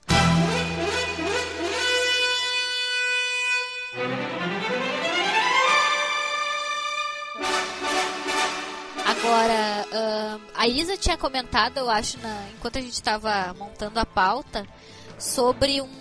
Eu não me lembro se era um anime ou se era um mangá, em que se abordava, por exemplo, ah, a criatura tem cólica no momento que ela tá no, na batalha. Ah, é, pode. É. Uhum. É, então, um, um, um, anime que eu até ia falar, assim, que, que, que eu até disse que é Claymore. Uma das vantagens. Qual é a questão de Claymore? Claymore, uh, você tem iomas, que são os demônios, uh, no caso no anime. E acontece que uma organização começa a utilizar, uh, digamos, de parte deles para fazerem humanos mais fortes. E logo eles viravam mais fortes, adquiriam habilidades. Só que quando eles utilizam essa habilidade, eles vão utilizando mais por cento delas aos poucos. E isso vai desencadeando a probabilidade de eles despertarem tudo completamente, ficarem insanos e virarem monstros completos. O que acontece? No início eles fizeram isso com homens e mulheres os homens começaram a ter, como eles têm um controle pior por causa da, do impulso sexual, eles despertavam mais rápido, ah, mais sem controle. Uhum. As mulheres tiveram mais sucesso por conta disso, porque elas acabavam concentrando mais e não explodindo tanto quanto os homens. Uhum. E aí elas podiam usar cada vez mais um pouco dessa força sem que elas perdessem totalmente o controle. Então, da, dessas habilidades de, de, de, de, de elas. Uh, uh, então, meio que deu certo, eles acabaram utilizando muito mais das mulheres, porque os primeiros despertaram, inclusive se tornaram bichos fodas pra caralho. E meio que isso funciona com as mulheres por causa disso. Daí meio que me veio um pouco, uh, talvez, essa questão também de. De, de, de vantagens e de desvantagens. É. Sim. Uhum. É. é. Me parece assim que se, se fosse realmente necessário fazer um trabalho de espionagem, quem faria com certeza seriam essas Amazonas mascaradas, porque ninguém sabe a cara delas mesmo. Então, para uhum. mim faria muito sentido, por exemplo, ah, precisa mandar alguém para fora para fazer tal coisa. Não vai mandar um cavaleiro de ouro, entendeu? Até porque os caras uhum. se acham, né? Vão querer andar no meio uhum. da rua de ouro. Não, eles não andam, mas tipo, também metem essa encadalhada. É. Nunca vi. Aí, claro, é. faria muito mais sentido tu mandar uma criatura que ninguém sabe quem é, enfim. E se ela desse de cara, por exemplo, com um cavaleiro no meio da rua, o cara talvez nem ia saber quem é. Claro, é, descontando uhum. a parte do cosmo, né? Tô falando. Tô falando claro. em, em termos de aparência, enfim. Então faria muito mais sentido mandar essas figuras para fazer trabalhos externos e coisas do gênero. Uhum. Agora, com relação a essa, essa. Eu até comentei com a Isa com relação a essa coisa do. do das, das, características físicas mesmo. Por exemplo, eu não acho que as, que as Cêntias ou que as Amazonas fiquem menstruadas. Por uma questão. Não? Por não, não, não, não porque elas não têm essa capacidade, é óbvio que elas têm, né? Mas eu acho que é porque é uma coisa que, teoricamente, atrapalharia a rotina delas enquanto guerreiras, entendeu? Então eu acho que, até pelo momento em que elas vivem essas histórias que a gente está é, vendo assim mais na Sente Show, mais no clássico e tal, já existem métodos para que a pessoa não menstrue mais. Rapazes, agora a gente vai entrar num, num assunto bem complicado. Talvez vocês queiram pular essa parte. Não interessa, não. Vamos, vamos lá, vamos Ou aí. não, né? Mas assim, eh, A até, até porque assim, eh, considerem todas essas coisas. É uma perda grande de sangue. É, Cólica. tu tem, tu tem as cólicas, que são coisas horríveis. Imaginem, imaginem um, um pé no saco a cada 10 segundos. É o equivalente à cólica, seria. Então tu tem as cólicas, tu tem é, questões Tonturas. emocionais, tu tem tonturas, tu tem. É, que mais, Gurias? Tu tem Preguiça. fraqueza, preguiça, preguiça em demasia, tu tem, sabe? Mau humor escancarado. mau humor, ou, ou pior, ah, além do mau humor, ah, um emocional que, tipo, tu olha o comercial de margarina começa a chorar. Então, assim. É, sua é- depressão fica bipolar. Exato, então Agora, assim, é- o pior, o pior que eu acho é que, meu querido, isso não tem hora. Sabe aquela coisa chata de que não tem hora pra vir? Você pode estar onde você quiser e aquilo vem. Ou seja, imagina a desgraçada tá no meio da luta Uhum. mesmo e de repente, pá! Desce aquela Dor de porcaria cabeça, toda. ativar. Enxaqueca. Toda suja, já de sangue. O que vale é que dá pra camuflar, né? O gajo pensa que Exato. ganhou, cara. Exato. Mas assim, é, é, é, é esse o ponto, na verdade. É uma coisa que é fora do teu controle. E é muito estranho ter uma coisa que te faz não controlar o teu próprio corpo. É muito estranho isso. Então eu acho que não faz sentido para elas viverem essas experiências, entendeu? Porque elas, né, tem que lutar, tem que estar preparadas para tudo, tem que ter, né, é- é- se mudar a rotina, vai ter que viajar, vai ter que ir para não sei aonde, sabe? Então são várias questõezinhas que acabam é, pegando isso. Então, assim, eu acho que não, não, não tem muito, não tem muita lógica. Assim, existirem esses dramas, digamos assim, dentro do. Principalmente dentro do santuário, que daí é pior ainda. Porque elas estão vivendo um monte, uma omarada sem fim na volta. É até recomendável que elas não menstruem, que elas sejam até, sei lá, como se diz, meu Deus, quando tu não vai ter filhos mais. Fazer laqueadura e coisa Sério? gênero. exato, exato. Então, mas se, se você for ver mesmo, mas isso é quase impossível. Elas são mulheres, como é que elas não iam ter o- os dilemas Ah, não, os dilemas, sim, claro. Mas eu acho que, que a menstruação em si, tipo, o máximo que elas pudessem evitar, eu acho que sim, que elas fariam. Porque, Uma por exemplo, laqueadura. ou, ah, não sei, não digo nem laqueadura, porque é um negócio definitivo e tal. Mas, né, talvez seja provável. Ah, Não, existe uma cena que é tipo, parece que é como a laqueadura, tá a ver? uhum, Você faz, ela demora pra ir acho que um ano. Só que isso é um processo, agora falando sério, assim, né? Fora da, da coisa. Depois de um ano, você tem que ir no médico, ele vai trocar aquilo. Você tem que ficar aí não sei quanto tempo ah, sem, sem essa, essa laqueadura. E depois voltas a colocar e ficas mais um ano ah, com aquilo. Normalmente quem faz é quem já teve filhos, né? Mas não quer operar, não quer algo definitivo. Que eles dizem, ah, já não quero ter filho, mas não sei se é definitivo. Então eles fazem isso. Que é justamente para a mulher não engravidar. Então, tipo, pode até ser que sofram um processo assim, tá a perceber? Podiam fazer um processo desse. Pra... Mas ao mesmo tempo era perigoso fisicamente.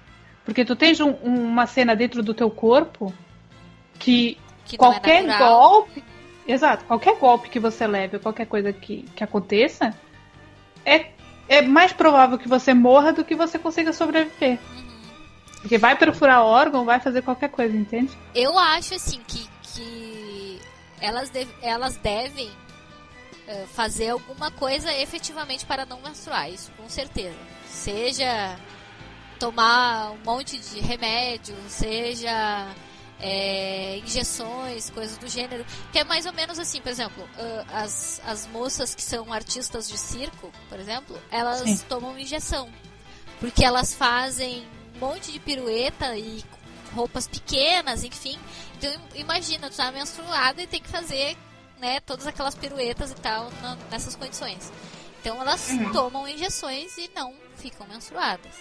O que Pra já é um evita esquisito. a TPM, por exemplo. Se tu não menstrua, tu não tem TPM. né? Então, Então, mas se é uma coisa nat- natural, menstruar, se você impede. é, não é, Querem. não é saudável. Isso sim, não é saudável. Pois. Você está Mas- impedindo uma coisa que é, que é natural no corpo da mulher e que pode ser até prejudicial a, a, a longo A tempo. longo né? prazo.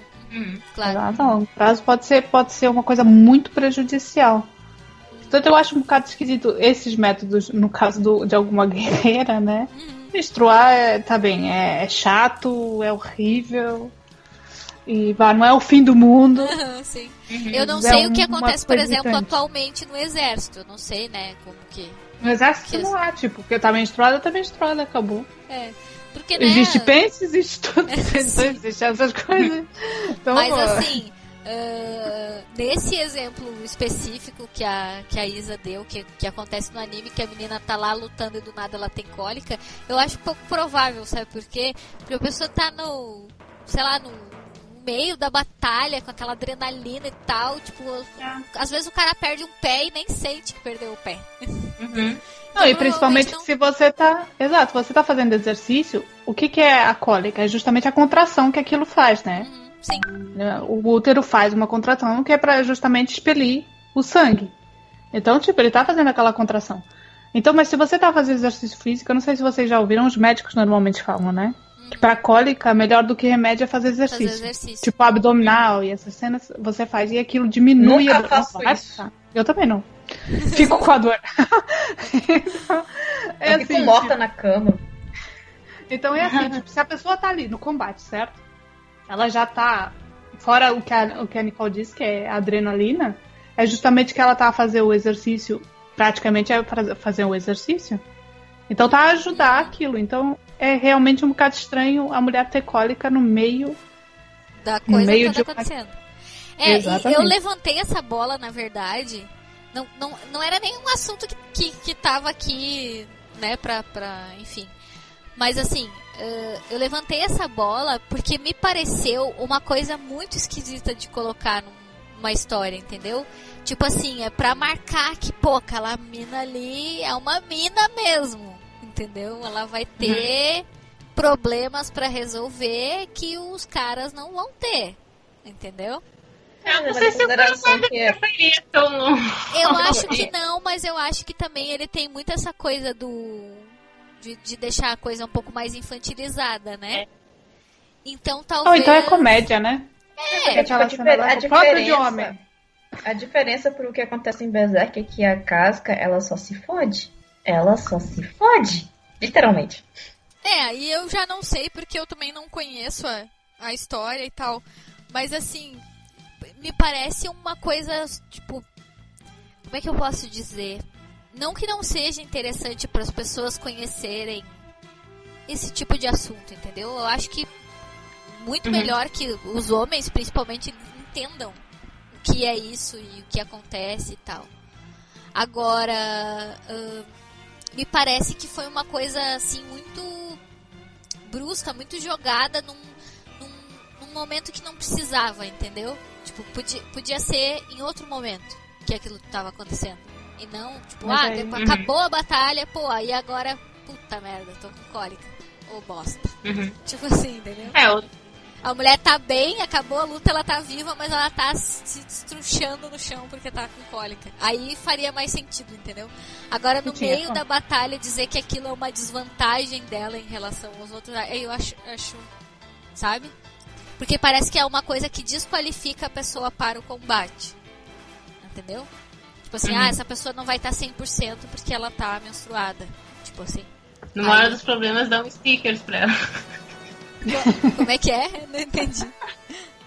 Numa hora dos problemas, dá stickers pra ela. Ah, sim. Exato. Chocolate, gente, resolve. É, daí, aí, entendeu? Daí entra nessas questões muito assim. Eu até gosto que Sensei não trate disso, porque daí não entra muito nesse tipo de questão, entendeu? Escrachado, né? Escrachar a Exato. coisa. Exato, assim, Eu até muito... pensava, por que, que eles têm que matar a cena ou sangrar ela? Porque ela não espera ficar nos dias. Né? Não, aquela cena, aquela cena, agora uma parte aqui. Aquela cena do precisamos do teu sangue e ela corta o próprio pescoço. Você, por que não cortou a mão? Sei lá. É. Cortava a mão. Corta um troço mais fácil, né? Ah. Não cortar o pescoço. Pescoço tá doida. logo, mano. Cê é pescoço logo. louca.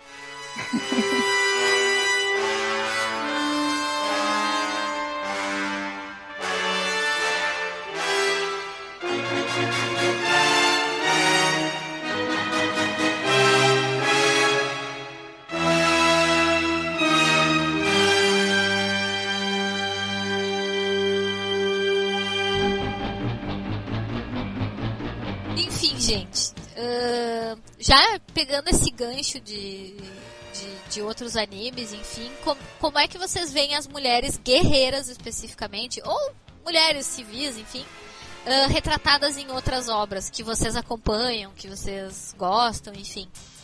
Tipo, tem, tem realmente essa coisa da. Ah, é a mulher que só serve pra suporte do personagem principal. Ou ah, é a mulher que é guerreira, mas ela não é tão forte quanto os outros, enfim. Hum, tipo, eu acho que os shoujos assim mais importantes que eu que dá pra citar, eu acho que além de, de Sailor Moon, seriam Rosa de Versalhes e Utena, porque assim, Rosa de Versalhes, a protagonista, ela foi criada como se fosse um garoto. Porque tipo, o pai dela tipo, só teve filha e ele faz parte da, da guarda real de Versalhes. E ele queria ter um filho para sucedê-lo. Só que a última esperança dele, que foi a filha mais nova, acaba sendo, obviamente, uma mulher. Então ele tem a brilhante ideia de criá-la como se fosse um homem. Tanto que o nome dela é nome de homem. Só que ela tem consciência de que ela é uma mulher. Mas o papel social dela é de homem. Então ela não se subjuga em um homem e ela luta de igual para igual com o homem. Ela é tratada como se fosse um homem, só que ela tem a ciência de que ela é uma mulher. Então o maior desejo da vida dela é poder ser feminina, só que ela reprime isso por causa da condição social dela. No anime, é, ela leva isso um pouco mais sério. Já no mangá, ela é mais contraída. Ela tem os dilemas dela, só que ela até tira a gozação da situação. é, Tipo, ela arranca suspiros das moças e ela não se importa com isso. Em Utena, é, já bota a personagem principal numa situação parecida, só que um pouco assim mais no, pros dias de hoje. Tipo, a menina é, ela assim, a Altena, ela se recusa a usar o uniforme feminino, ela usa o uniforme masculino porque condiz mais com a personalidade dela. Ela é, é mais extrovertida, ela ela não se deixa se intimidar por nenhum cara. Ela literalmente mostra que mulher não é o, sexo frágil, como as pessoas costumam dizer. Só que em contrapartida, é assim, em Utena tem muito, muitas personagens chaves, tipo, as principais seriam ela e a Anshi. A Anshi, ela representa a mulher que é submissa, a mulher que vai ser retraída e que vai obede obedecer as ordens. A Utena não, ela é que vai além, ela é tipo, eu sou independente e é assim que eu sou, se você não gosta, o problema é seu. Ela revida. É, é uma coisa estranha, porque Senseiya tem um pouco de tudo, né? Isso. Ela tem as mulheres que, que é aquela bate e volta, né? Tu bateu, levou e tal, e que revidam, enfim, a China é um exemplo disso, eu acho, né, pelo menos. E Uhum. tem as que são meio, assim, bocó, né? Eu acho. um pouco. A, a, Saori, a Atena, pra mim, é um pouco bocó em alguns momentos, porque ela não revida e ela tem poder pra isso, né? Pô, ela é o personagem, um dos personagens mais poderosos da, da, da, da coisa toda e tal, e às vezes ela fica super apática em várias, várias, em vários momentos, né? Mas de modo geral, assim, por exemplo, a, os personagens de Sente a Shou, por exemplo, a Shoko, eu gosto muito da Shoko, eu acho ela divertida, acho ela diferente das outras personagens, ela é engraçada, ela é um pouco desligada, talvez, assim, um pouco estabanada, enfim, mas não daquele jeito tipo, ai, olha só que linda, ela é estabanada, ela é a mocinha indefesa e tal. Não, ela é, tipo, ela é o que ela é, assim, ela Tem, tem aquele jeitão meio bobo, mas ela também tem poder, ela vai atrás das coisas que ela quer, enfim. Tipo, se, se Santi Show fosse um mangá assim qualquer, se não fosse com elementos assim fantasiosos, a Shouko ela seria a típica personagem que é esportista, tipo, É, personalidade forte, que vive, vive jogando futebol, jogando vôlei, Inclusive, estaria sempre karatê, né? energética. É, estaria sempre sendo energética. uhum, uhum. É, eu diria que ela é uma mistura, talvez, de, de Lita com a Minako, talvez. Porque a Minako é mais essa coisa mais estabanada, mais louca. A- A Lita já é mais esportista, mais independente, mais. É, e tu vê que em Sente Achou ah, são várias personalidades, né? Na, já Uhum. dentro do santuário, claro, as, as A própria moças, elas têm que ser aquela mais. É, é, mas, aí- mas no santuário as mo- ao Chun, que é todo delicado, a Juni é aquela mulher dominatrix pra ti. Só que quando ela tira a máscara, tu vê que ela talvez ela se coloque daquele jeito, não que ela seja totalmente daquele jeito também. Assim como a China. A China é uma com máscara, sem a máscara ela fica um pouco diferente. É, daí entra Ah, nessa coisa que a Danda falou, porque com a máscara É. ela não tem identidade. Uhum. Quando ela tira a máscara aí, ela tá desnudando a alma dela, digamos assim, né? A própria aí? Gist também, que é filler, mas que também no. parece ser tão meio tensa, daí daqui a pouco no final. Ela, é, um- ela é um amorzinho no final. Né? Ela tem um rostinho tão bonitinho. É. E você tem outros tipos, tipo, a própria Hilda, eu acho que é uma personagem, uma personagem muito legal, assim, forte, ah, como, como representante, como líder. Acho que tudo bem que ela tem uma coisa meio Saori, mas eu acho que ela é mais ativa no que ela faz. A Hilda tem Ah. uma coisa que eu gosto que é a parte da, da sentimental, porque você topa logo É. que ela tem uma- um sentimento muito forte pelo Siegfried e ele Aham. por ela. Eu gosto muito dessa coisa. Nas Guerreiras Mágicas, que eu coloquei ali de Rei Arthur, eu acho que não tem essa de ou você é guerreira ou você é mulher, você não pode ser. Não pode ser as duas coisas. E na- na- nas Guerreiras Mágicas, não. Elas são guerreiras, são fortes, vão lá, destemidas, mas também são mulheres. Elas se apaixonam e não tem essa do. Quando eu tô fantasiada aqui pra ir pra luta, eu, não, eu não me apaixono. Não. É a mesma pessoa pro combate ou não. É isso que eu gosto na- nas Guerreiras Mágicas. O papel da mulher, mulher guerreira. Ela não é uma coisa ou outra. Ela é as duas. E infelizmente, ali no, no, no Sansei, seja no Santiago, seja no que for, você pega esse papel de ou você é guerreira ou você é mulher. Uhum. Não tem essa. E a Hilda não. A Hilda você, você nota que ela é mulher e ela é valquíria. Uhum.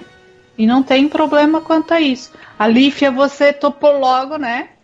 Uhum. Que ela bateu o olho ali no bonitão, no estrangeiro, Lixa, lixa. caiu não, de quatro. Não posso condená-la, lixa.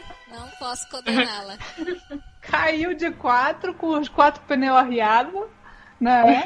E mostrou pra todo mundo. Só o tontolão lá que não viu. É, o Não é? travadão não, não, não foi. É o problema. É o problema de lidar com aquelas mulheres que ou são guerreiras ou não são, tá sabe? É, o cara não entende as mensagens.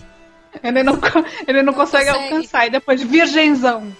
É, Tá Imagina, é uma das, das primeiras loucas que ele viu sem máscara, tá?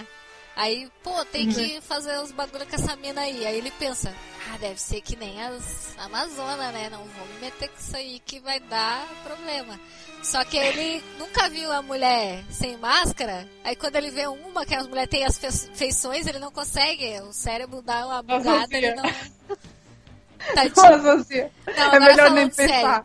Isso entra muito na, na parte do, do- da coisa de serem celibatários, né? Provavelmente o cara tava Exato. entendendo o recado, mas vai fazer o quê? Então, mas se, vo- mas se você Ou for é o ver. Assim, é, mas se você for ver o Aioria, que todo mundo fala assim, né, pra desculpar. Ah, mas ele não sentia a mesma coisa por ela. Era uma irmã. Não, ele é tapado. Ele é tapado. ele não vai perceber. exato. Ele é tapado. Ele mas é tapado. aí, vamos salvar ele, vai. Vamos, vamos salvar o leãozinho. Ah, eu gosto É o tanto quê? dele, gente. Exato, vamos salvar, vai. Meu, é o, o profundo herói. Tem a moral É. lá em cima. Tipo, não se verga qualquer coisa. é o objetivo é este, salvamos a Terra, tá bem, mas tipo, não há aqui espaços pra nhenhenhé e te amo e amorzinhos, não há, não há espaço para isso. Ele nem sequer consegue enxergar essas coisas carnais e sujas, nossa, que a gente olha para ele e já pensa coisas más, tá ver? É. Não.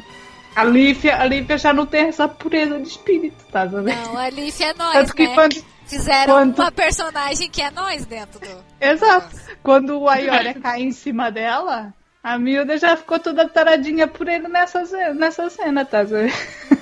Exatamente. Exatamente.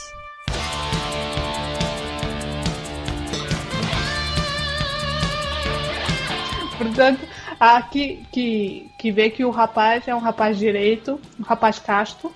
É, é mas Mere. o Mu não é tão, tão tonto, né? Porque ele percebeu o negócio acontecendo ali. O Mu não é nada tonto. Tá, ca- tá casando, cara. Exato. O, o Exato. Mu ainda deu o toque. O Mu deu o toque. Olha, a gente vai na frente. Fica aí. É, fica aí. Meu né? tontolão. Mas eu acho até também que tem, tem outro fator aí, né? Olha o parênteses enorme que a gente tá fazendo, né? Mas tem outro fator aí que também é que eles sabiam que a- tipo, eles eles estavam mortos e foram revividos, entendeu? Tipo, é Uhum. uma coisa antinatural. Uhum. Então, pô, como é que ele vai se engatar com alguém que ele sabe que dali a pouco ele vai. Entendeu? Máscara da Morte não não. Ah, mas é, nós estamos falando de outro nível de personagem. né? Ah, querida. Bem, não vamos colocar aqui coisas no Máscara da Morte, né? É, o, Senão o, vai o ter briga. Máscara é outro nível, né? O Máscara, o. Máscara era, tava bebendo, jogando e loqueando no meio do negócio. Então ele, ele- vamos dizer assim que ele entende melhor os recados. Vamos dizer assim.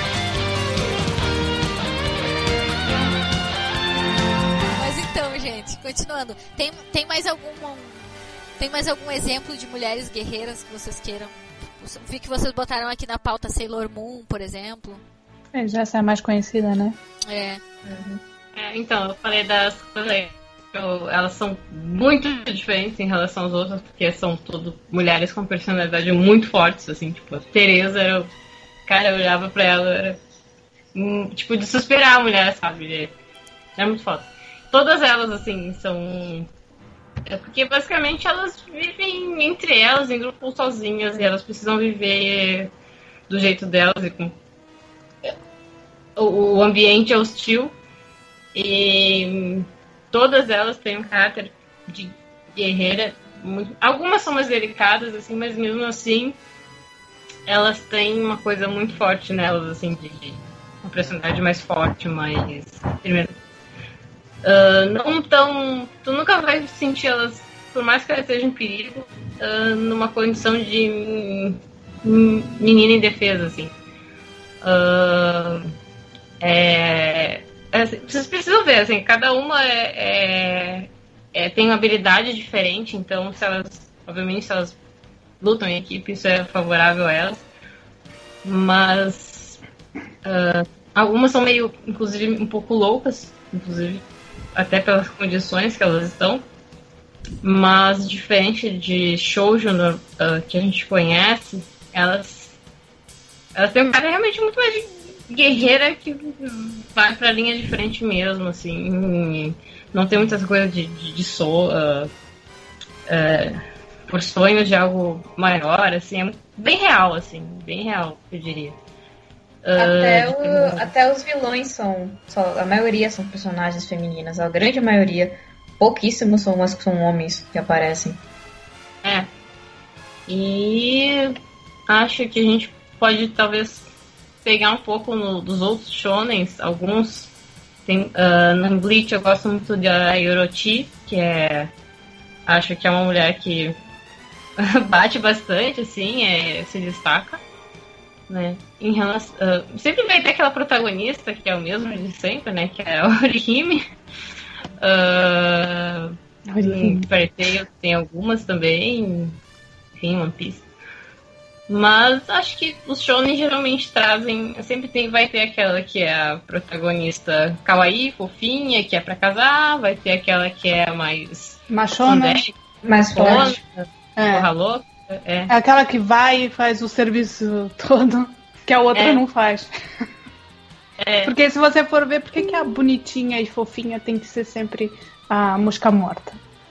Mas é assim, eu gosto muito da Orihime, mas ela é muito mosca morta. É. Já, É. já a, A já não lembro o nome dela. É, é a Hulk. dela. né? A Hulk é o oposto. Ela É. vai, faz, e é energético, É. não sei o quê.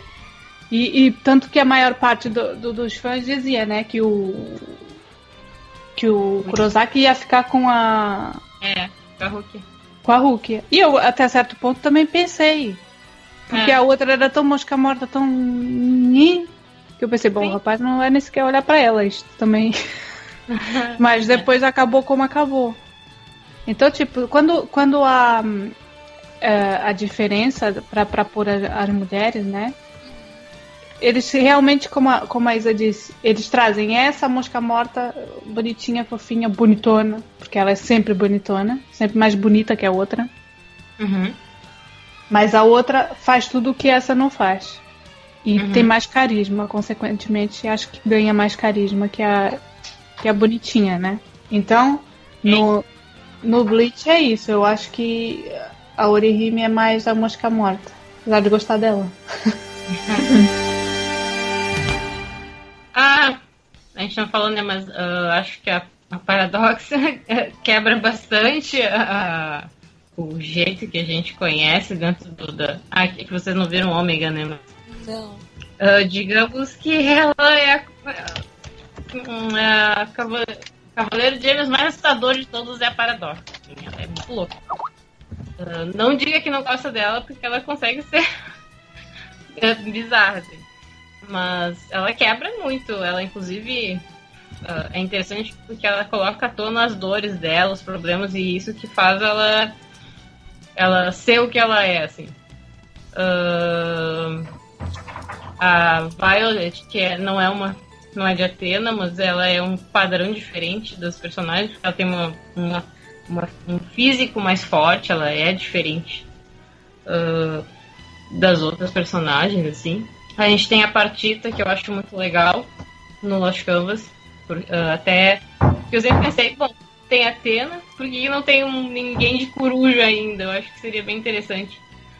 Aí eu acho, eu acho a história dela bem bacana, a armadura dela é muito legal. E Ela não é mulher daquele doido? é, isso, do Yoma, isso, do Maldito. Eu não gosto dele. E- por motivos óbvios. Por motivos óbvios. Ah, e ela, e ela, é, ela é mais ou menos como uma santia era para as meninas, assim, porque pelo que eu dei a entender, ela realmente era uma pessoa mais próxima da Atena. Ah, Mas essa E ela também aí também é- é, um ponto já- fora da curva, né? Porque se ela teve um filho, É, ela vai é que, contra, tipo, né? As coisas são diferentes. Pensa que o, o, o, o Regulus é filho de um outro cavaleiro de leão. Então, tu tem outras. é, o pessoal Aí andou cortou. em Lost Mas Canvas, o pessoal no, andou... no, caso, no caso da parte, tá? Eles não especificam se ela é amazona ou não. O que falam é que ela é a própria coruja. Dão a entender que É. ela é a, a própria coruja. Só que É. como apareceu uma Santia de coruja, que com uma coruja ali do ladinho, Uhum. eu pessoalmente eu quero acreditar, eu gosto de acreditar que a parte tá, é como se fosse uma Santia em Lost Canvas. É, eu também. é, eu também. Hoje, entende, é, vendo o Santi, eu acho que seria mais ou menos isso. Mas na época não existia Santi, então. Bom, ela é é. uma guerreira numa classe superior das outras, porque ela realmente é muito forte. Ela é forte pra caramba. Uhum. Só não é casta. Ela precisou é. bater no centro né, pra despertar a armadura dele, né? Porque, se eu não me engano, no mangá, eu acho que. É porque a Pátita, ela tava. no- Quando ela aparece, ela tava como se fosse uma espectro. Só que a Pandora, ela fala: não existe ninguém de coruja dentro do exército de Hades, nem de Atena. Só que. Existe sim, existiu já a constelação de coruja, então eu acho plausível ser de Atena mesmo.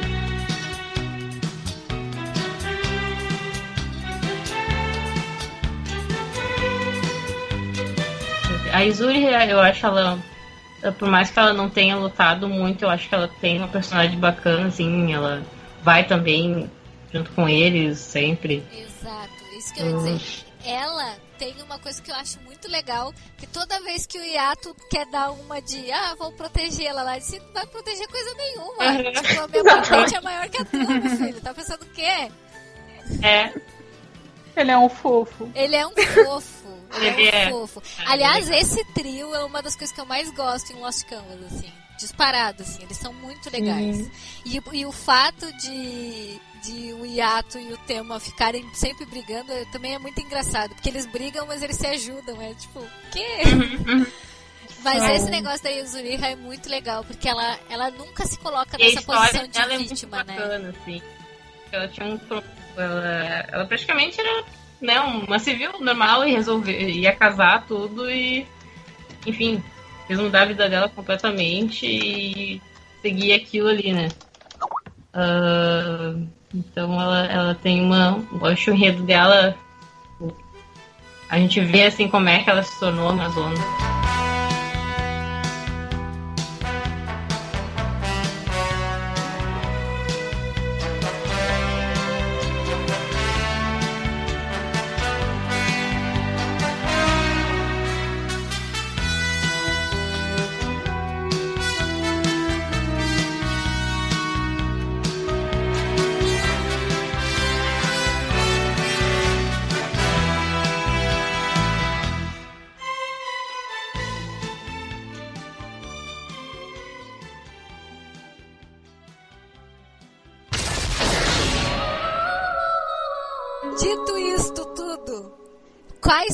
Personagens femininas favoritas de vocês?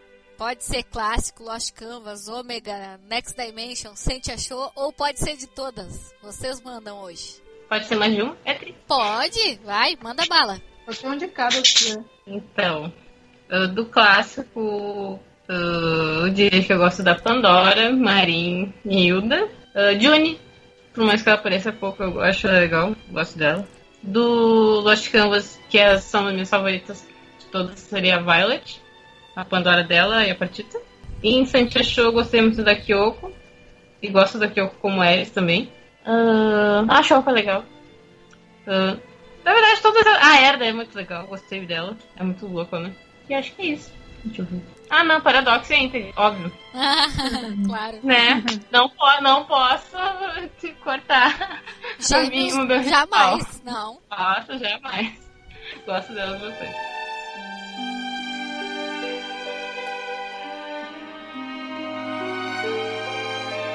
Isa, personagens favoritas. Hum, eu acho que do clássico eu gosto da Marin. Eu também gostava muito da Freya quando eu era mais nova, que eu achava ela muito bonita. Apesar de que eu sinto que se tirar aquela touquinha rosa, o cabelo dela vai ficar feio, mas. É possível. É. Hum, do Lost Canvas eu gosto da Yuzuriha, da Sasha, da Agasha, da Celinsa, da Mine, que aparece no guide do, do, Uhum. do El Cid. Uhum. Eu acho que eu gosto de todas as mulheres do Lost Canvas. Porque são todas legais. Até a, a, a doidona lá, que, que rejuvenesce o Crash. Ei, Ah, aquela a, mulher é insuportável. Mas eu acho que de modo a, a geral, do- do- esse do- pessoal de Lost Canvas tem mais histórico do que o restante, por isso É. que a gente acaba gostando mais dos personagens. Uhum. Dá pra ver, né, aquele lado humano. É, A própria cena do, da época do Seiji Hakurei também acho ela muito, muito. eu Acho que era a cena mais legal que do pouco que ela apareceu me chamou mais atenção, tanto pelo flashback no, nos ovos, né? Contra o Ipin nos Thanatos, né? Ela apareceu uma deusa mais ativa, assim. E no Gaiden do do Seiji Hakurei, que ela aparece um pouco mais também, ela, ela parece, claro, porque ela é mais velha, talvez seja mais experiente, mas ela parece que atua mais dentro do exército, assim, que ela. Enfim.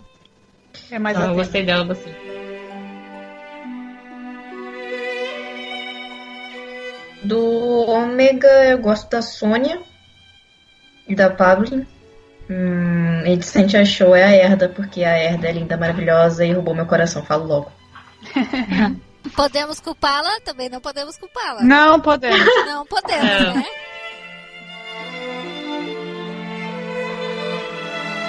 Danda, personagens favoritas. Personagens favoritas, vamos ver. Do clássico, eu gosto muito da Hilda. Sempre gostei. Da Júnior. E acho que mais ninguém. Nossa! Vejam que é muito difícil conquistar o carinho da Danda, viu? É muito difícil. Um, em Lost Canvas, eu gosto muito da Joka. Adoro ela. Ah, também gosto da Nara. Adoro ela. A Agatha. Choque é muito. É, ela é uma coisa, né? E eu gosto da Agatha. Ah. Um, gosto da Serafina. Adoro a Serafina. E. Talvez a Yuzuriha também, mas já não tanto quanto as outras. E agora, Ômega e Next Dimension, não faço a mínima ideia, porque eu não sei quem é que tá lá, tipo. não faço a mínima ideia. Portanto, são essas mesmo que me cativam.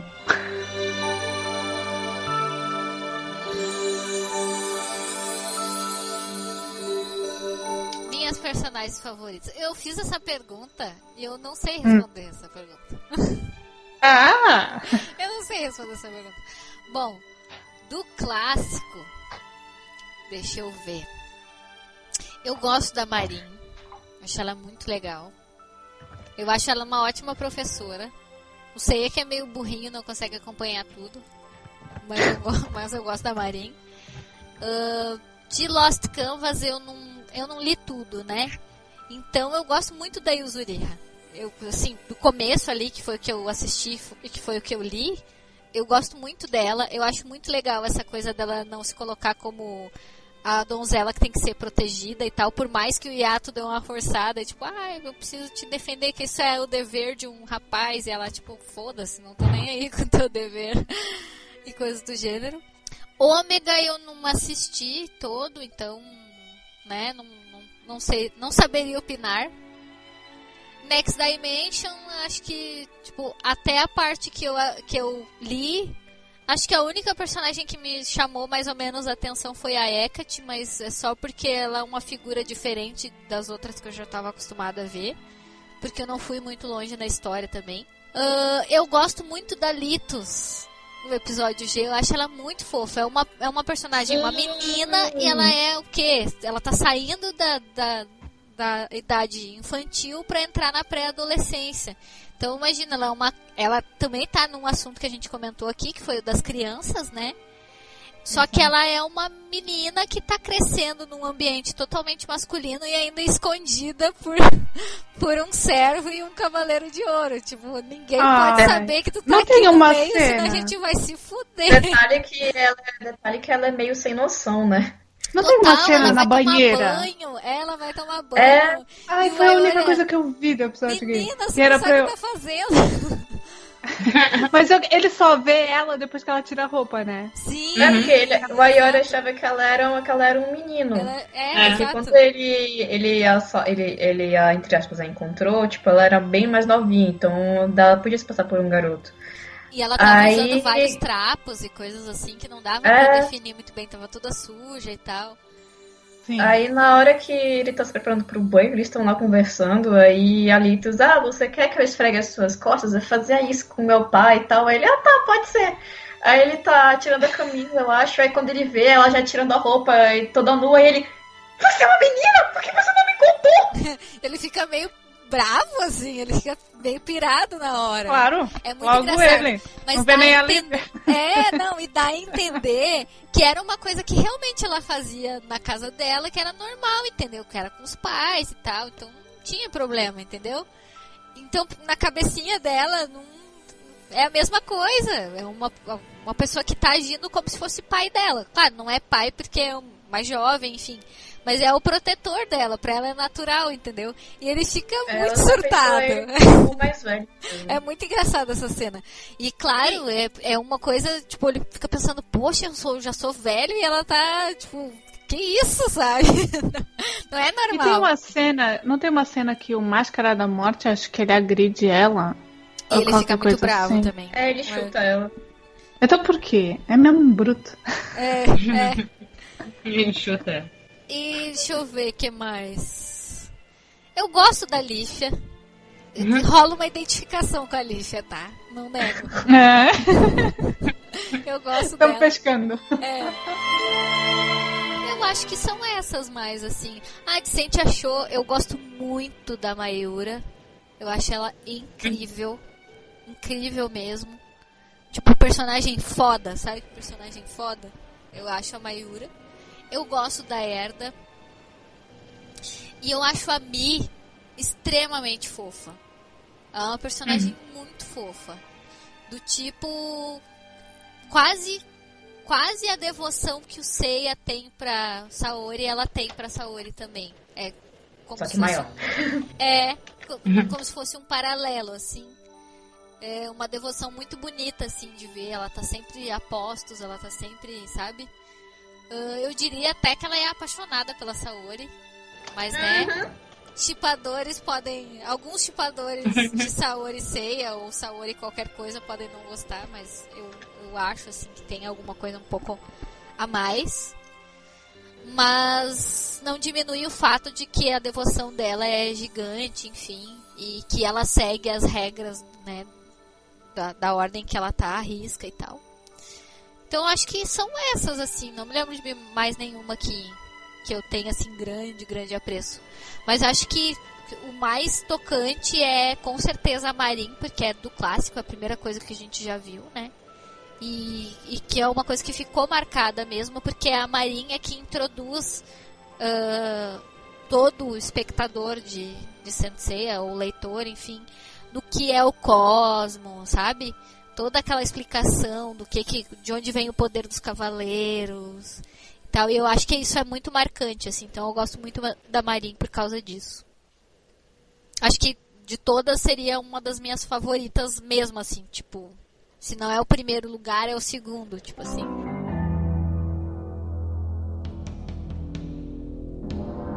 E a última pergunta de todas: O que vocês fariam para melhorar a abordagem das personagens femininas na série? Se é que vocês acham que tem alguma coisa para melhorar. As armaduras. Com certeza.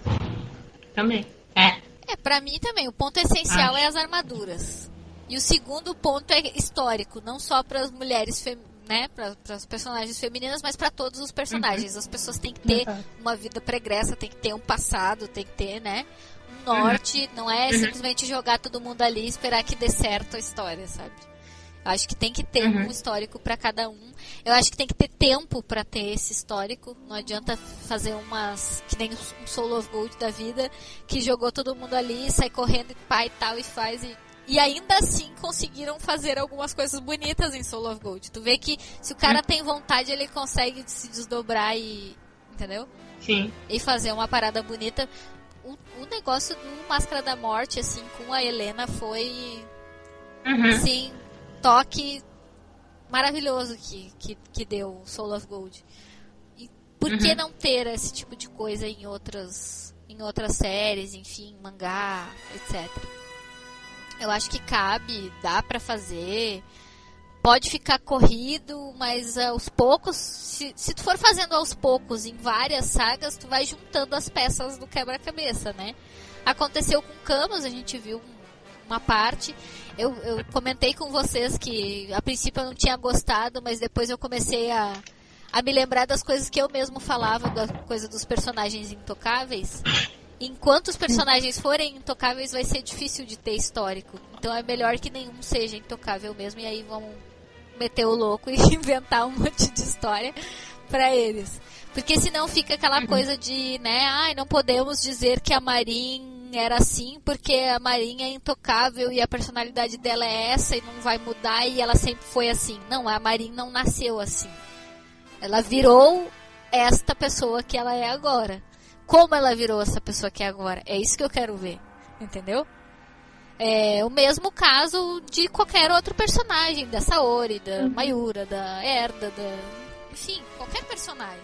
O Saga, ele não, é, não nasceu o Saga com quase 30 anos fazendo um monte de merda no santuário. Aconteceu alguma coisa para ele virar aquela pessoa ali. Entendeu? É, é esse tipo de coisa que eu acho que falta. E as personagens femininas em particular, eu acho que as civis, elas não têm chance de ter histórico. Infelizmente, assim, acho que não como elas têm essa, essa, essa coisa de ser o suporte, eu acho que complica. Mas as demais eu acho que deveria seguir mais ou menos o que vai seguir para os outros personagens mesmo, né? Enfim, o que a gente espera que siga, né? Que, que tenha algum dia eles tenham alguma história. É isso, minha gente. Acho que é. Chegamos ao fim. Chegamos ao Ah, fim dessa pauta Uau. imensa. Temos Três horas 3 e horas tal. e 33 marcando no Nossa, foram três horas. 3 horas Foram e 33 três horas. minutos. Nossa. Então é isso, né, gente? Vamos dar os nossos agradecimentos finais para quem acompanhou a nossa discussão, Jornada. é, nossa jornada, a nossa odisseia. Queria agradecer muito, muito, muito vocês terem participado. É, foi muito legal construir essa pauta com vocês. Porque foi uma pauta construída mesmo, né? A gente. Cada uma Em colocou um conjunto aqui. E foi muito legal. É, muito, é sempre muito divertido é, fazer podcasts com vocês. Eu gostaria que vocês falassem muito mais nos podcasts Nossa, que tem os meninos Se eu falar- juntos. Se eu falar, as meninas não falam. credo. Não, todo mundo Eu tem que já- falar eu muito, já- gente. Eu já falei que se eu fico nervosa quando, se, quando é pra falar, eu fico nervosa. Aí eu Ah. não sei o que eu quero falar. Não, mas Olha, melhor que eu, que fico nervosa e depois falo muito. Olha que espetáculo. Não, acho que ninguém fala demais. Acho que vocês falam de menos. Tem que falar muito mais, tem que botar pra fora mesmo. E é isso, assim, agradecer a companhia de vocês, foi muito legal. Foi uma pauta que, que eu acho que tava precisando fazer, já tava há algum tempo é, a ideia. A Aline comentou num dos últimos podcasts, então eu agradeço a Aline também de ter botado na mesa e vamos fazer, vamos fazer. Pois é. Ah, e é isso, gente. Boa noite, muito obrigada, né, pela paciência de todo mundo. E buenas. Nós é que agradecemos.